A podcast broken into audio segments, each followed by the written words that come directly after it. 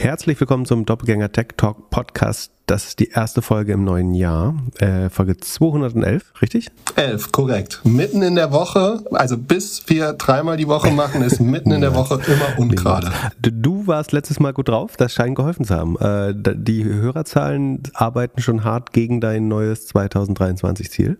Äh, also nicht gegen, sondern dafür. Waren fast 40.000 am ersten Tag. Das hatten wir, hatten wir doch nie. Ja, ich habe allen tausend Leuten, die den Hoodie damals bekommen haben, habe ich eine E-Mail geschrieben. Von denen hatte ich ja noch die Kontaktdaten. Habe gesagt, bitte erst am 1.1. hören. Nein, natürlich nicht. Aber äh, vielen Dank fürs Zuhören. Mal gucken, wie wir mit unseren Predictions heute daneben liegen. Wie viele Prediction, Prediction Shows hast du schon gesehen? Ich habe nur Scott Galloway gelesen, ehrlich gesagt. Kann nachher auch mal durchgehen vielleicht. Aber hast du schon angehört, bevor uns vorgeworfen wird, hier, du hättest dir was abgeschaut? Ich habe vor allem äh, ge gehört und ge mitbekommen, dass du irgendwie in jedem deutschen Podcast deine Predictions schon rausgehauen hast. Das stimmt, teilweise gut verteilt. Ähm, am Wochenende gibt's höchstwahrscheinlich noch einen, einen weiteren, sagen wir dann äh, nochmal, wenn es soweit ist, am Samstag in der Folge. Wo es kann man sich vielleicht schon denken. Ich bin gespannt. Ja, sonst äh, nicht so viel. All In ist, glaube ich, noch nicht raus. Habe ich heute Morgen gecheckt. Die haben das lustigerweise wie wir gemacht äh, erst Review gemacht und dann Predictions, wenn ich es richtig äh, verstanden habe. Ja, die gönnen sich aber ja auch immer noch mal ein bisschen Ferien und so. Also das kommt wahrscheinlich nächste Woche. Galloway hat, glaube ich, so ein, so ein Videocall mal gemacht. Keine, da habe ich dir mal die Slides von geschickt, aber ich, ich habe sie tatsächlich nicht mehr vor uns. Ich weiß nur, er predicted, dass, dass äh, Bezos zurückkommt. Das äh, glauben wir ja auch. Das hat er von dir geklaut, ne?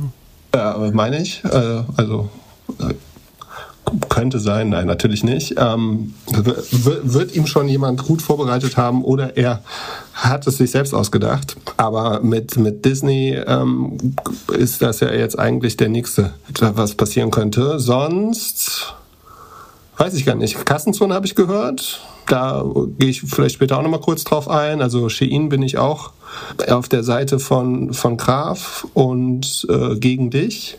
Du bist pro, du glaubst, aber lass uns das auch gleich mal, wir müssen hier gleich mal aufnehmen. Also du sagst Shein über, ich meine, sind ja schon über 100 Milliarden. Du glaubst du, dass sie über 200 Milliarden gehen? Du musst das mal konkretisieren. Ja, ich glaube vor allem, dass die äh, mega Bedeutung in Deutschland gewinnen werden oder in Europa. Also das ist für, für so ein, weil es einfach günstig, modisch, schnell ist und man vielleicht jetzt anfängt, äh, in, weniger auf die Marken, sondern eher auf den Look zu achten, wenn die Zeiten ein bisschen schlechter werden. Und so, so sehr ich mir auch eine Welt ohne Fast Fashion wünschen würde, wird es wahrscheinlich Fast Fashion immer geben und die scheinen ja im Branding und vor allem in der Kombination mit TikTok und mit Social Media irgendwie eine Wunderwaffe erfunden zu haben. Und wieso okay. soll sich das nicht weiter ausweiten? Weil die Qualität scheiße ist. Aber egal. Ähm, also du kriegst das nicht irgendwas, in irgendwas Konkretes gegossen, so wie 200 Milliarden Runde ja, in, doch. in 2023.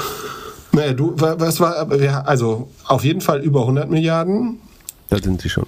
Da sind sie schon so und ich glaube, sie werden die Bewertung halten und, und die nächste Runde wird auf jeden Fall höher. Ob es jetzt eine Verdopplung wird in der aktuellen Zeit, in der alle E-Commerce.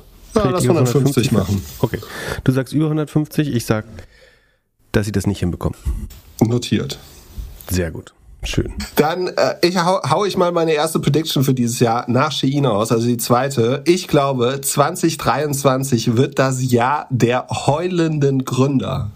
Also Bewertungen von Private Markets werden einfach sich halbieren und jedes zweite Einhorn wird sein Einhorn verlieren. Hast du da irgendwas dagegen zu sagen oder glaubst du, wir werden viele heulende LinkedIn-Posts sehen und vielleicht verrücktere Ausflipper, als wir es letztes Jahr erleben durften. Also ich bin, äh, ich finde die also schön konkret gemacht. Vielen Dank. Äh, Hälfte der Unicorns. Du darfst das dann tracken, wie man das am besten äh, ausrechnet, die, also die Statistik. Ich bin da tendenziell dabei. Ich glaube, es wird, äh, habe ich beim, beim OMR-Podcast, oh, darf ich das schon überhaupt sagen? Ja, doch. Also da habe ich auch, da werde ich auch gesagt haben, äh, wenn das rauskommt, dass ich glaube, dass es weniger Unicorns gibt als dieses Jahr. Das heißt, net, es werden natürlich ein paar neue entstehen, aber es werden netto mehr verloren gehen, als entstehen werden. Ich, eine Halbierung halte ich für ein bisschen äh, mutig, aber finde ich gut, dass du mutige Prognosen machst. Wird ein bisschen schwer nachzuvollziehen, glaube ich. Ich glaube, wir werden viel lernen. Ich weiß nicht, ob heulende Gründer, weiß nicht. Es wird sicherlich ein paar Gründer und Gründerinnen geben, die äh, verschiedenste Gründe dafür finden, warum es schiefgegangen ist, die eventuell nicht bei, bei Ihnen lagen. Das, das ist spannend, so wie reflektiert Menschen das aufarbeiten werden am Ende. Äh, das finde find ich interessant. Ich glaube, es gibt Leute, die werden ganz klar sagen, so das sind die, die Zeiten, die sich geändert haben. Die letzte Bewertung war eigentlich nicht äh, keine echte. Ähm, vielleicht bin ich gespannt, wie Leute damit umgehen. Da kann man sicherlich was lernen.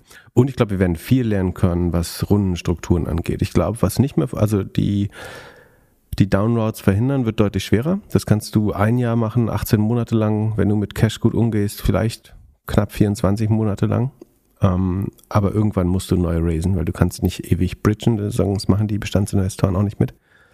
Und dann musst du eine Downround machen. Dann gibt es eventuell Gründer und Gründerinnen, deren Anteile dadurch so komprimiert werden, dass sie eigentlich nicht mehr ausreichend incentiviert sind, äh, noch Gas zu geben. Das heißt dann, es werden irgendwie einerseits Downrounds gemacht, andererseits neue ESOPs wahrscheinlich an das Management vergeben.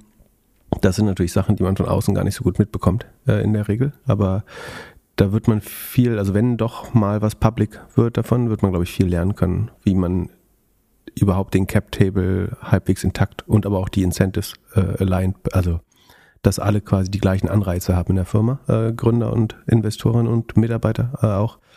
Ähm, das wird spannend, glaube ich, äh, wie, wie man das strukturiert, um das alles übereinander zu bekommen für die Firmen, die das überhaupt schaffen. Es wird ja definitiv welche geben, die jetzt nicht nur den Unicorn-Status verlieren, sondern äh, ich glaube auch zumachen. Äh, ein paar. Und zwar nicht nur Startups, sondern auch Zombie-Unternehmen. So die letzten zwei Jahre sind ja quasi keine Unternehmen oder kaum Unternehmen pleite gegangen. Vielleicht mit Ausnahme von ein paar Gastronomie-Sachen. Äh, ich glaube, da wird es äh, deutlich mehr geben. Ich halte es prinzipiell auch für gut, auch wenn es natürlich immer ähm, mit schicksalhaft ist für die Handelnden oder Betroffenen. Aber ja, können, können wir so aufnehmen. Ist das nicht auch eine mega Opportunity für einen VC jetzt, der sich genau darauf spezialisiert? und irgendwie sagt, wir helfen euch bei der Transition und sehen zu, dass die Gründer immer noch irgendwie ja, bevorteilt werden oder so? Ja, das, ich glaube, die VCs müssen sich ja gar nicht mehr so stark differenzieren. Ähm, also es ist ja nicht mehr so, dass du so stark, also um die wenigen wirklich guten Companies, die weiter wachsen, die vielleicht sogar in ihre Bewertung reingewachsen sind äh, oder Uprounds machen, da wird die Competition, die, die Kon der Konkurrenzkampf noch härter sein als äh, je zuvor, glaube ich, weil ähm, es gibt ja diese Legende von diesem ganzen trockenen Pulver, also das bereits geraste Geld der Fonds, was noch investiert werden muss. Wie gesagt, ich persönlich glaube, das ist gar nicht so viel Pulver, wie man denkt, weil es einfach nicht zu 100 Prozent abgerufen werden wird, eventuell. Ähm, hinzu kommt aber, dass wenn du das irgendwie deployen willst, musst du erstmal eine Firma finden, die noch in der Lage ist, irgendwie 40, 50, 100 Millionen aufzunehmen. Äh, und das, da wird es nur beschränkt viele geben, in die man das mit gutem Gewissen oder gut schlafen tun kann. Und die werden, glaube ich, umso umkämpfter sein. Also irgendwas, wo du 200 Millionen investieren kannst und mit einigermaßen guter Wahrscheinlichkeit ähm, das zweieinhalb bis vierfache rausbekommst äh, in fünf Jahren. Äh, das wird, glaube ich, nicht so einfach. Plus, dass natürlich Private Equity und Growth immer mehr und die Crossover Funds äh, dort auch rein competen in, in diese, in genau das Segment. Ähm, das heißt, das wird, glaube ich, schwer. Und äh, unten kann man halt nicht so viel Geld ausgeben, beziehungsweise wird man da auch mehr auf Preise achten in Zukunft. Gar nicht so einfach. Ähm, dann glaube ich, dass wir in diesem Jahr die ersten wirklichen Konkurrenten zu Big Tech sehen werden. Also zum Beispiel, dass Creator ihre eigenen Plattformen bauen für YouTube oder Twitch, also dagegen. Dass jemand mit einer großen Brand, der viele Streamer hat oder viele Streams, dass der seine eigene Distribution aufbaut und sagt, hey, mich gibt's jetzt exklusiv in meiner Community und dann könnt ihr euch die Sachen bei mir anschauen, weil ich nicht so wirklich zufrieden bin mit meiner Präsenz auf YouTube oder den Featuren bei Twitch und so weiter. Und das so wie die Pamela Reif App quasi oder, Zum oder Beispiel. wer das gemacht? Ja. Genau. Und dass es da die ersten, die ersten gibt und mit in diesem Kosmos Streaming, glaube ich, hatte ich auch schon mal in einer der, der letzten Folgen gesagt, dass Discord auch in diese, in dieses Segment reingehen wird. Also es wird mehr und mehr verschiedene Wege gehen und Leute werden sich individuell aufstellen und schauen und sagen, okay, ich will meine Community, ich will das, äh, den direkten Kontakt zu meinen Leuten haben und mit denen so kommunizieren, wie ich möchte und möchte auch die so monetarisieren, wie ich das am besten kann und bin nicht mehr bereit, dafür so viel abzugeben an Big Tech. Finde ich gut. Ich klar, die Frage ist, wie, das können wirklich nur ganz große Creator, glaube ich, oder Brands. Ich glaube, hat die Quality Group hier, die neulich bei OMR waren, diese Nahrungsergänzungsinfluencer, hatten die nicht auch einen Discord, eine Discord-Community? Ähm, da, das wäre ein gutes Beispiel. Aber das ist natürlich auch schon sehr kommerziell. Mm, also ich glaube, tendenziell ist das richtig. Wie, wie können wir das, kann man das irgendwie gut festgenagelt? Nee, aber so, du sagst, zwei, drei große, wirklich große, bekannte Influencer fangen an, eigene Communities zu bauen. Darauf würdest du dich. Ja. Genau. Finde ich äh, sehr logisch, äh, dass man sich da unabhängiger machen will. Ähm, das, was bräuchte man? Du würd, über eine App würdest du denken. Also entweder über sowas wie Discord oder Ghost oder so, eigene Communities, Substacks oder ähm, über eine eigene App am ehesten. Genau. Genau. Für die App bräuchte man Engagement. Das ist natürlich, das kriegen Influencer eigentlich natürlich ganz gut hin, dass sie zwei, dreimal am Tag dafür sorgen, dass was in der App ist, was man anschauen kann. Ähm, dann musst du auch daran glauben, dass das wertvoller ist als TikTok und äh, süchtiger macht. Also. Ja, TikTok ist halt ein Channel, um Leute dann auf das eigene auf den eigenen Kanal rüber zu ziehen. Und mit, mit OnlyFans hat man es ja gesehen, dass es funktioniert. Man kriegt ja Leute von links und rechts auf OnlyFans und kann darüber monetarisieren. Wieso sollte man es dann nicht übers, über ein eigenes Portal bekommen?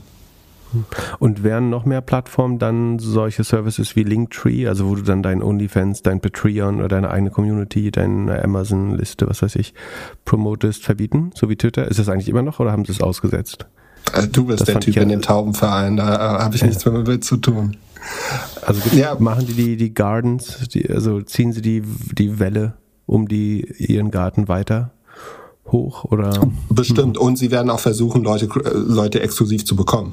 Also es werden wahrscheinlich ziemlich viele Deals passieren, von denen wir vielleicht gar nicht so viel mitbekommen, aber es gibt bestimmt, äh, also man kämpft um die äh, Creatives, um die Leute, die wirklich die, die äh, Augen auf die Plattform bekommen. Ich meine, stell dir vor, was wäre ein YouTube wert, wenn Mr. Beast jetzt sein eigenes Ding machen würde? Ja, finde ich spannend, finde ich gut. Sehr gut. Dann äh, weiter. OpenAI oder AI will take your job. Also die Arbeitswelt wird sich in den kommenden fünf Jahren komplett verändern. Das Ding nehme ich jetzt die nächsten fünf Jahre mit. Und das, was wir gesehen haben in den letzten Wochen mit Chat ähm, OpenAI, war jetzt erst der Anfang. Da gibt's jetzt bald die vierte Version von. Das wird einfach krass. Also wieso brauche ich jetzt auf einmal noch eine Unternehmensberatung, wenn mir die AI sagen kann, wie ich meine Kosten sparen kann oder meinen Marketingplan machen kann oder oder oder. Boah, das wäre geil. Einfach äh, eine AI mit allen McKinsey-Folien, die jemals produziert. Endlich machen die Sinn.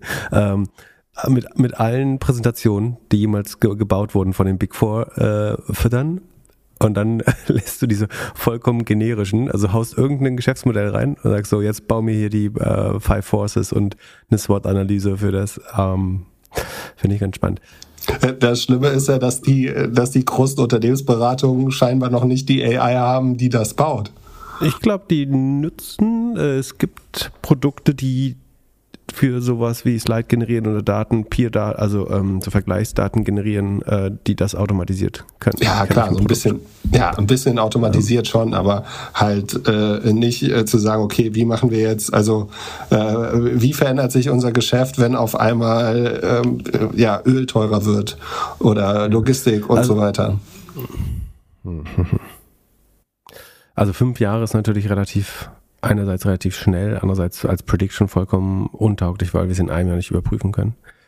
Die Frage ist eher, welche Jobs wären zuerst davon betroffen? Das fände ich ja spannend. Also ich glaube, es geht am Ende doch, also ich halte das für den größten Trend 2023, äh, ganz ohne Frage. Viel wichtiger als Metaverse, AR, VR, Web 3, Krypto, irgendwas. Aber ich finde es noch relativ schwer abzusehen, was jetzt davon wirklich betroffen sind. Ich glaube, die allermeisten Unternehmen werden noch gar nicht damit arbeiten.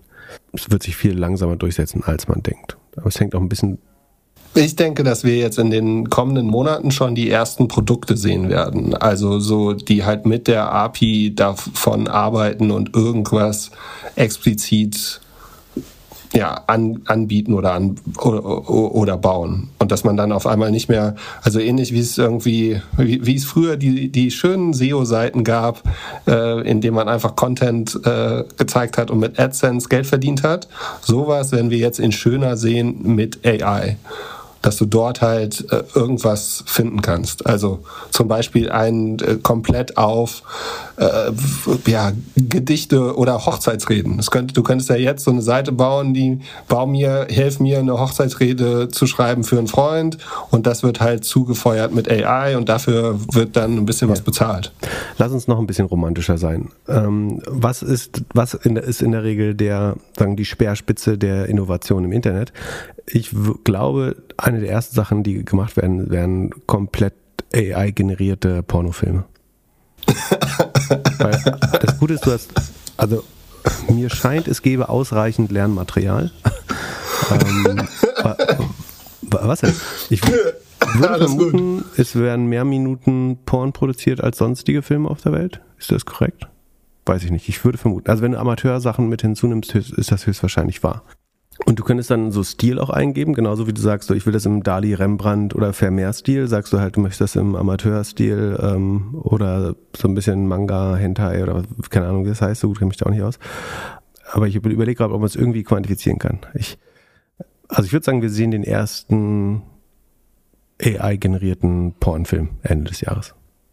Ist, ist, ist, okay, ist hier das kontrovers genug? Ja, du glaub, glaubst aber, auch.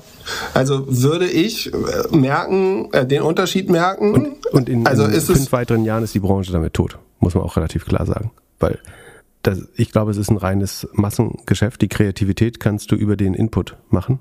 Äh, und es wird irgendwie Luxury-Porn geben, was noch von äh, echten Menschen, das ist so wie heute ins Theater oder Kino gehen vielleicht, aber die, die allermeisten Leute werden entweder Vintage-Porn, also, also pre-2022 also pre Porn schauen, der dann als Vintage-Porn verkauft wird. Ähm, ein schöner 2018er Jahrgang. ähm, und äh, ansonsten wird der allermeiste Porn, kannst du die, das nochmal, du kannst den live generieren lassen eigentlich, wobei es dauert ein paar Sekunden, vielleicht sind, ich weiß nicht, wie, wie eilig man da typischerweise ist, da soll es verschiedene Charaktere geben. Ähm, aber ich glaube, in, in, sagen, in zehn Jahren ist 80, 90 Prozent des produzierten Porn AI generiert und die, die Branche ist damit einigermaßen tot. Gut, und äh, eventuell auch die Frage, und, ah, oh, wie geil, pass auf, das, äh, schade, dass Andrew Tate schon im Knast ist, sonst wäre es ein geiles Business für ihn. Ähm, also statt echte Menschen äh, auszunutzen und äh, sagen, zu pimpen äh, sagen, der, und der Prostitution zuzuführen, könntest du natürlich AI-generierten Porn und AI-generierte, ähm, also die Kombination von dem Film She und AI-generierten Porn. Das heißt, du baust ein Full-Circle-Influencer-Produkt, ein Pornfluencer-Produkt. Das heißt, äh, der oder die äh, Protagonistin oder Protagonist haben einen OnlyFans-Account und distribuieren AI-generierten Porn in Masse in das Internet einfach als Marketing-Funnel sozusagen, hauen das auf ein OnlyFans-Profil, wo dann eine AI mit dir äh, heiße Chats führt und deine Dickpics für dich rated äh, und so. Das ist eine Bombenindustrie. Das ist Free Money.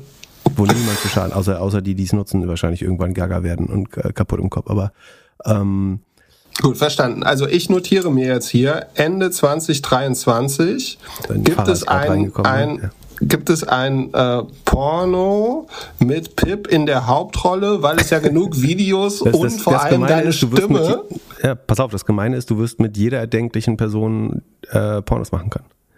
Also du kannst sagen, du hättest gern äh, in irgendwie, ich, will, ich sage jetzt extra keine, kein Flavor, sagen irgendein Porno mit Ursula von der Leyen haben. Und das wird produzierbar sein. Es wird relativ authentisch aussehen. Befürchte ich. Weil es gibt einfach so viel Material und du lädst halt einfach so genug Material vom Real World Character hoch und sagst, und das Gelernte ist quasi alles, was ähm, sagen, an Material schon existiert in der Welt. Die Frage ist, ob das gut genug verteckt ist, das äh, Pornmaterial. Also ob du, na, ich befürchte schon. Wenn ich OMR okay, wäre, würde ich. Äh, es hat keine zehn Minuten gedauert. Äh, wir reden schon seit zehn Minuten über Porn. Besser als über Elon. Aber ich, äh, also wenn ich jetzt OMR wäre, würde ich jetzt mal einen der 300 Leute auf das Thema AI setzen und sagen, jetzt baut mir mal endlich den AI-Podcast mit Pip versus Thelen. Ist, ist ja alles da. Das ist definitiv schon möglich. Also man braucht irgendeine Art von, das könnte kann das von Krypto, ich überlege gerade, ob es der ein sinnvoller Use Case von Krypto war. Ich war dabei, also ich wollte eigentlich sagen, man braucht irgendeine Art von ähm, Signaling oder von äh, Watermark, ein Wasserzeichen für Content, ob der authentisch ist oder nicht. Weil es wird irgendwann nicht mehr gut ähm, unterscheidbar sein und es wird komplett, also so wie heute dein E-Mail-Fach aussieht, wird das Internet aussehen. Das wäre so voll mit Spam, AI-generierten Schund und so weiter. Ähm, da wird schnell Spam, anderen Spam schreiben, oder also AI wird sich selber verändern, um noch mehr Content zu produzieren und so weiter. Weil die, das Einzige, was die Content-Produktionskosten noch limitiert, sind die, die Serverkosten quasi. Das heißt, du brauchst irgendwas Zeichen für authentischen Content. Das könnte man theoretisch mit Tokens machen, habe ich überlegt. Aber andererseits ist es, glaube ich, auch, hat es wieder das Orakelproblem, dass du nicht, irgendjemand muss wieder entscheiden, das hier war authentisch. Also du brauchst ein menschliches Orakel, was testifiziert, dass das hier ist authentischer Content. Und damit ist es letztlich genauso nutzlos wie jedes andere System. Also braucht man Krypto auch nicht für. Aber es ist ein bisschen gruselig. Ja, oder es geht wieder da zurück, wo wir eben waren, dass die Creator ihre eigenen Plattformen haben und alles, was über deren Kanal geht, ist real und alles andere ist halt fake. Ja, aber ich baue ja lauter Fake-Creator dann. Ja, du baust Fake-Creator, hey, aber so also Daniela Katzenberger kriegst du doch mit AI ruckzuck nachgebaut, oder nicht? Ja, dich und mich Oder auch. Jeremy Fragrance. Ja, das wird schwer. Der, der ist zu kreativ für eine AI noch. aber, ähm, ja. Hm. Okay. Gut, also wir, wir, wir, notieren AI will take your job and uh, show you porn. Ja, AI, AI will take your job finde ich halt zu generalistisch. Das muss man schon differenzierter sehen. Deswegen habe ich ja den Pornversuch gemacht, weil das normalerweise die Speerspitze ist. Ansonsten wird es halt allmählich passieren, da hast du ja vollkommen recht. Aber es ist ja natürlich schön, das konkreter zu machen, um äh, daran irgendwie zu partizipieren oder äh, sich früh genug umzuschulen. Also Folienschrubben ist, glaube ich, auf jeden Fall was, was äh, sehr generativ mit AI gemacht wird in Zukunft. Viel, Teile des Journalismus, Teile der Werbeindustrie, vielleicht ein bisschen Legal Tech nochmal. So die Drafting von, äh, das Entwerfen von Verträgen könnte nochmal äh, deutlich besser werden, einfacher dadurch. Ich glaube, ich glaube, es wird einfach alles disrupten, was nicht deine Hände braucht. Äh, wieso sollte denn irgendeine Zunft nicht davon betroffen werden. Auch Kreativität. Du kannst ja das Ding füttern mit Kreativität und dann haut es dir halt 500 Firmennamen raus. Eigentlich müssen wir, ähm, wir, wir können ich glaube, es gibt zu viele Berufe in Deutschland. Aber ansonsten könnten wir bei jeder Folge mal drei Berufe aus dem offiziellen Katalog der, des, äh, der Arbeitsagentur nehmen und überlegen, wie AI deren Job äh. Wie findest du das als Vorsatz fürs neue Jahr? Finde ich super. Okay. Du, dann ist dein Job oder Jan, Jan ich würde sagen, Jan darf uns drei Berufe jedes Mal aus, aus irgendeiner Liste die äh, mindestens 1000 Einträge hat. Das hat die äh, Berufsbezeichnung, aber ähm, dann bin ich gespannt, wie du irgendwie den Make-Facharbeiter in äh, durch AI ersetzt diesmal. Ja gut, da brauchst du auf jeden Fall ja, deine Hände. Ihr, ich denke, achso, weil Hände. Architekt. Das, das Architekt wird, glaube ich, richtig krass. Weil du, ja. hast, du hast auf einmal komplette Kreativität plus die Statik macht sich von alleine, mehr oder weniger. Ähm, also du kannst in einem Modell Statik und Kreativität fern, es geht so viel schneller. Aber dann ist auch wieder die Frage, wird der Firmenboss sich noch ausreichend bestätigt sehen, wenn seine Zentrale von der AI entwickelt wurde und nicht von irgendwie einem großen Architekten oder Architektin. Naja, wir finden es raus. Gut, dann machen wir weiter. Das nächste ist No Code is Eating the World. wir werden auf jeden Fall ein paar No-Code-Firmen, also ist Firmen, das die Sendung mit den neuen Predictions oder die gesprungene Schallplatte vom letzten Jahr, die wir gesagt haben? nee, das hatte ich letztes Jahr noch nicht. Ähm, aber ja, wir sehen auf jeden Fall Firmen mit hohen Bewertungen, die No-Code anbieten und wir werden die ersten Exits sehen von Firmen, die No-Code nutzen. No-Code wird in Großkonzernen genutzt werden, vermehrt und vor allem das No-Code MVP wird das neue Pitch Deck in der VC-Startup-Welt. Also alle Firmenbewertungen, Startups, die wir in den vielleicht Ende des Jahres jetzt sehen werden, die irgendwie eine 5, 10 Mio Bewertung haben, also noch am Anfang stehen, da wird mehr erwartet als ein Pitch Deck, sondern tatsächlich ein No-Code MVP. Und das glaube ich, sehen wir schon. Dass okay, sie, das ist wieder so, so generisch und tendenziell richtig, dass man es gut unterschreiben kann, glaube ich. Äh, lass uns mal wieder zwei extreme quantifizierbare Cases finden, damit es ein bisschen Prediction kann. Würdest du sagen, dass zwei 10 Milliarden oder größere neue No-Code-Firmen entstehen werden? Also entweder eine bestehende No-Code-Firma von unter Unicorn in über 10 Milliarden vordringt oder äh, einer an die Börse geht, die wir noch nicht kannten oder so. Sowas in der Art. Oder wie möchtest du es formulieren? Also wie, woran werden wir das merken, dass du recht hattest? Also Webflow ist, ist glaube ich, aktuell 4 Milliarden wert. Dann sag mal, was die wert sind am Ende des Jahres. Ja, lass mal 10 machen. Wir sagen, die sind ja mit einer der Vorzeigefirmen dort, dass, dass wir sagen, äh, Webflow wird über 10 Milliarden wert. Okay. Und äh, Bubble Das ist wird, quasi das Posterchild der, der No-Code-Szene für dich? Genau, und Bubble.io wird auch über 5 Milliarden wert. Okay, sehr gut. Dann haben wir es konkret. Perfekt. Es handelt sich hierbei nicht um Anlageberatung. Keine spezifischen Kauf- und Anlageempfehlungen. Keine Anlageberatung, keine Rechtsberatung, keine Steuerberatung und auch keine Aufforderung zum Kauf oder Verkauf von Wertpapieren. Die Verantwortung für solche Trades liegt bei euch. Philipp und Philipp haften nicht für eure Verluste. Philipp und Philipp und Philipp können die Risikodisposition Position der HörerInnen nicht einschätzen. Ihr entscheidet selber, was ihr kauft und tragt dafür auch die Verantwortung. Alles könnt ihr auch nochmal unter doppelgänger.io slash Disclaimer nachlesen. Was glaubst du über China? Über China? Äh, Also da sagt Scott Galloway ja, ähm, das sind die günstigsten Firmen äh, mal wieder äh, der Welt gerade. Und werden, werden, wird China den MSCI World outperformen oder nicht? Äh, keine Ahnung. Ich glaube, dass China Probleme bekommt mit den Firmen, die in Europa und Amerika sind. Also ich wünschte mir ein Verbot von, von TikTok, aber das haben wir ja letztes Jahr auch schon besprochen. Und sehe jetzt China eher in, in Corona negativ wieder. So, ich glaube, dass die ein toughes Jahr haben werden. Und könnte mir jetzt nicht vorstellen, dass ja, wieso sollten die Firmen auf einmal irgendwie schneller wieder wachsen als, äh, als alles andere und höhere Bewertungen bekommen? Äh, ja, das sehe ich schwierig. Ich könnte mir eher vorstellen, dass wir halt, also dass Luxus auf einmal wieder ein bisschen äh, Aufmarsch hat, weil, weil, weil die Chinesen wieder zu uns kommen und hier wieder shoppen gehen. Ähm, Aber äh, würde jetzt Amerika versus China, äh, wäre ich eher auf der amerikanischen Seite. Aber auch, weil, weil mir das näher ist. So, ich, ja. Also ich glaube, ich werde dieses Jahr keine China-Aktien kaufen. Ja, ich auch nicht. Also es kann, es kann halt, also ich glaube, wenn man das glaubt, dann muss man ja daran denken, glauben, dass die Beziehungen zwischen USA und China sich verbessern, deutlich. Das hielt ich allein wegen TikTok für eher unwahrscheinlich. Äh, und vielen anderen Sachen natürlich.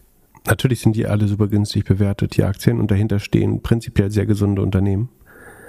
Aber das Grundproblem, dass diese Aktie, dass du diese Aktien eigentlich nur für die kommunistische Partei aufbewahrst und sie dir jederzeit weggenommen werden können oder nicht handelbar werden und so weiter, ähm, das bleibt einfach. Und gefühlt hat äh, Xi ja mehr Macht denn je und kann noch resoluter handeln. So, das hat sich jetzt gezeigt, so dass das Volk doch auch äh, teilweise aufbegehrt, äh, wenn die Freiheit stark reduziert wird. Aber ich glaube, dass das chinesische Volk nicht für uns auf die Straße geht, wenn er sagt, Ausländer können unsere Aktien nicht mehr handeln oder sich an unseren Unternehmen nicht mehr beteiligen, so wie jetzt westliche Unternehmen auch schon nicht mehr ähm, in China ohne weiteres aktiv werden können oder nicht, also zum Beispiel nicht freiheitlich aktiv werden können im Sinne von, dass sie dann sagen könnten, was sie wollen. sondern dass sie sich gewissen Regeln unterwerfen müssen, ähm, wie in jedem Land, nur sind das in China halt äh, schon besondere Regeln. Und äh, ich glaube, genauso wenig würde man jetzt es als wichtig empfinden, dass unbedingt Ausländer in chinesische Unternehmen investieren können. Deswegen, ich glaube, die Unternehmen sind relativ günstig natürlich im Vergleich zu den westlichen Peers, aber dass das Risiko dort eigentlich gut eingearbeitet ist. Und wenn man ausgerechnet glaubt, dass sich die Situation verbessert, ähm, sei es im südchinesischen Meer oder bei äh, gegenüber Taiwan oder äh, TikTok und so weiter, wenn man glaubt, dass sich das alles entspannt, dann ist das ein toller Trade, glaube ich. Ähm, aber ich so klar sehe ich das ehrlich gesagt nicht. Ähm, okay. Dann, also ich, ich würde auch nicht sagen, dass sie fallen. Das, dazu sind sie einfach schon sehr niedrig. Dann müsste man glauben, dass äh, das hart eskaliert in der Region und darauf würde ich jetzt auch ungern wetten. Ja, für mich okay. ist das alles viel zu weit weg, um da irgendwas einschätzen zu können. Nur ich hab das nicht hält das André auch nicht davon ab, äh, dort so ein bisschen ja. äh, Prognosen zu, zu treffen. Ja, apropos, apropos, apropos, äh, ich würde ein, eine droppe ich schon mal. Der Tenix DNA Fonds macht seinem Namen endlich alle Ehre und geht unter 10. Ähm, also er x die 10 äh, und wird einstellig. Vielleicht nicht, ja, nicht Ende des Jahr. Jahres, aber er wird einmal unter 10 sein. Ich, ich glaube ich glaub sogar, könnte Ende des Jahres noch unter 10 sein.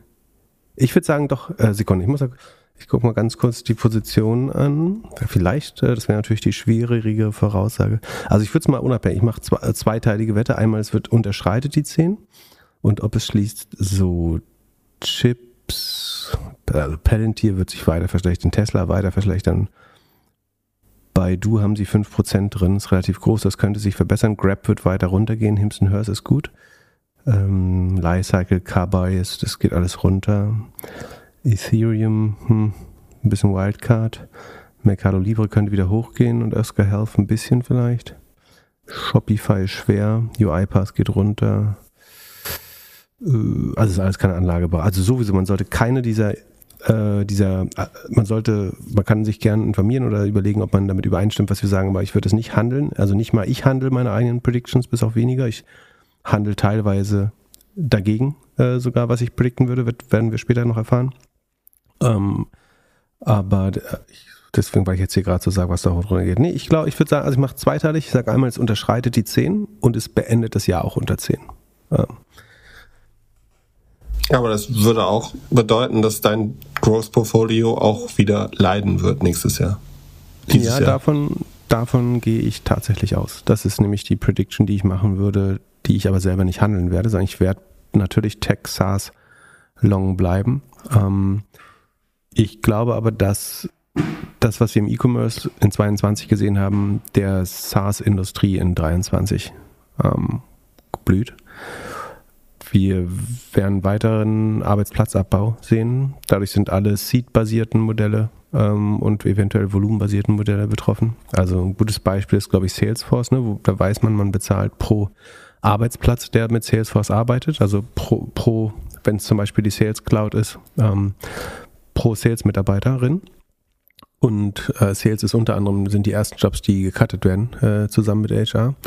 Und ich kann mir schon vorstellen, dass, also wie viel wächst Salesforce noch? 14 Prozent im Jahr. Was wird passieren, wenn 10 Prozent der Jobs wegfallen im Schnitt? Und ich glaube, so über die ganze Industrie reden wir wahrscheinlich über einen niedrigen einstelligen Prozentsatz an Jobs, äh, die zumindest erstmal fluktuieren. Ob die dann wirklich netto wegfallen, da bin ich äh, noch skeptisch und die Leute fangen natürlich an, irgendwo anders wieder zu arbeiten. Ähm, deswegen muss man es so ein bisschen mit ähm, Vorsicht genießen, die, die Hypothese. Aber ich glaube, dass so ein Salesforce wird vielleicht nur noch einstellig wachsen. 2023. Äh, Wir wissen, dass sich das über so ein Trickle-Down dann eigentlich durch die ganze SaaS-Industrie zieht. Es werden Startups pleite gehen. Damit fallen, wird die, die Gross Retention erstmal, also der Logo-Churn wird niedriger sein, äh, wird höher, die Logo-Churn wird höher sein, die Logo-Retention, also wie viel der Kunden man am Leben erhält äh, oder als Kunde behält, wird definitiv eins der schlechtesten Jahre sein, weil ein paar Firmen, Firmen aus dem Markt fallen. Ähm, die wenigsten werden wachsen, das heißt alles, was volumenbasiert ist, ähm, die wenigsten werden wachsen, ist Quatsch. Äh, man wird generell langsamer wachsen, die meisten werden langsamer wachsen als im Vorjahr. Das heißt, alles, was volumenbasierte Expansion ist, wird langsamer wachsen. Es werden Arbeitsplätze teilweise abgebaut, das heißt, alles, was Seed-basiert ist, wird langsamer wachsen. Ich glaube, es wird ein richtig schlechtes Jahr für Software SaaS. Dazu wird eine Rezession eventuell kommen in den USA oder höchstwahrscheinlich. Ähm, eine viel höhere Ausgabendisziplin. Ich glaube nicht, dass Twitter jetzt ähm, Schule machen wird und Firmen irgendwie sagen, wir können die Firma hier mit der Hälfte des Personals äh, unterhalten. Das äh, ist Quatsch, glaube ich. Ähm, ich glaube eher, dass im Schnitt Firmen eben zwischen 5 und 25 Prozent der Mitarbeiter abbauen. Äh, so gezielt, wie das eben möglich ist in den einzelnen äh, Ländern. Und äh, das sollte aber gerade im Softwarebereich äh, für eine starke Dämpfung der Konjunktur senken. Deswegen glaube ich, wird es ein sehr schweres Jahr. Verkaufe ich deswegen jetzt alle meine Softwareaktien? Nee. Ich würde eher versuchen, Liquidität zu bekommen, um dieses Jahr zu nutzen, irgendwann in Werte, die immer teuer sind, dann einzusteigen. Ich glaube, es wird wenig Firmen geben, die das Jahr outperformen. Ich würde sagen, wie kann man das gut quantifizieren? Ich würde sagen, der Wisdom Tree Cloud Index, äh, wie heißt der, WCLD oder so? Äh, Wisdom Tree Wisdom Tree Cloud Computing ETF. Das ist, glaube ich, man könnte jetzt Unprofitable Tech oder so nehmen, das wäre noch härter. Aber ich würde mal sagen, Wisdom Tree Cloud Computing, wir gucken mal kurz, was die Constituents sind, was da drin ist. Äh, das sind eigentlich die großen SaaS-Unternehmen. Ähm, ich sage mal kurz die größten Positionen, damit wir auch wissen, warum das ein gutes Äquivalent ist. Ähm, bin ich zu doof rauszufinden. Holdings. Also die Top 10 Holdings sind Yext, Clearwater Analytics, ähm, Urkiva, Avid Exchange, Cooper Software, Smartsheet, Wix.com, Squarespace, PagerDuty, Box ähm, und äh, viele andere. Die würde ich, also die bilden den Bessemer-Index weiterhin ab, wenn ich mich nicht irre, den äh, Cloud-Index von Bessemer Ventures. Ich würde sagen, die underperformen definitiv den MSCI World und ich würde auch sagen, die Nasdaq. Ähm, also, Hypothese ist, schweres Jahr für SaaS-Stocks. Ähm, Cloud, ist Cloud Computing der beste Index dafür? Ich weiß immer noch nicht. Hm, kommt man irgendwie näher dran? Ich würde den ja, doch, ich würde den, den Cloud Computing Index wahrscheinlich dafür nehmen. Es ist nicht so 100 Prozent passend, aber und der wird die Nasdaq 100 underperformen, was hauptsächlich heißen würde, dass GAFA besser performt als dieses äh, Cloud und SaaS. Segment. Ich bin noch nicht ganz sicher, ob ich vielleicht, wenn ich noch einen besseren Index finde, der es abbildet, wenn ein Hörer einen guten ähm, Enterprise SaaS Index oder ähm, ETF hat, äh, gerne mal zuschicken, dann würde ich lieber den nehmen. Ansonsten nehme ich den Wisdom Tree Cloud Computing Fund. Der sollte Nasdaq 100 underperformen. Ja, und einen GAFA-Ausblick musst du uns gleich noch geben. Ich habe noch ein paar Predictions, die eher so die Platte von letztem Jahr sind, aber nur mal kurz, um sie auch gesagt zu haben. Also Apple bringt eine Brille raus und ich werde sie kaufen. Vielleicht habe ich sie noch nicht an Weihnachten, aber ich habe sie auf jeden Fall schon bezahlt. Ich glaube weiterhin, dass Apple Snap kaufen wird und ich hoffe, dass Amerika TikTok verbieten wird. Alles Old News und äh, wie Galloway glaube ich, dass Jeff zurück zu Amazon kommt. Wer noch zurückkommt, ist Finn Kliman. Mal schauen, wann und wie, aber ich glaube, im Sommer ist er auch wieder zurück.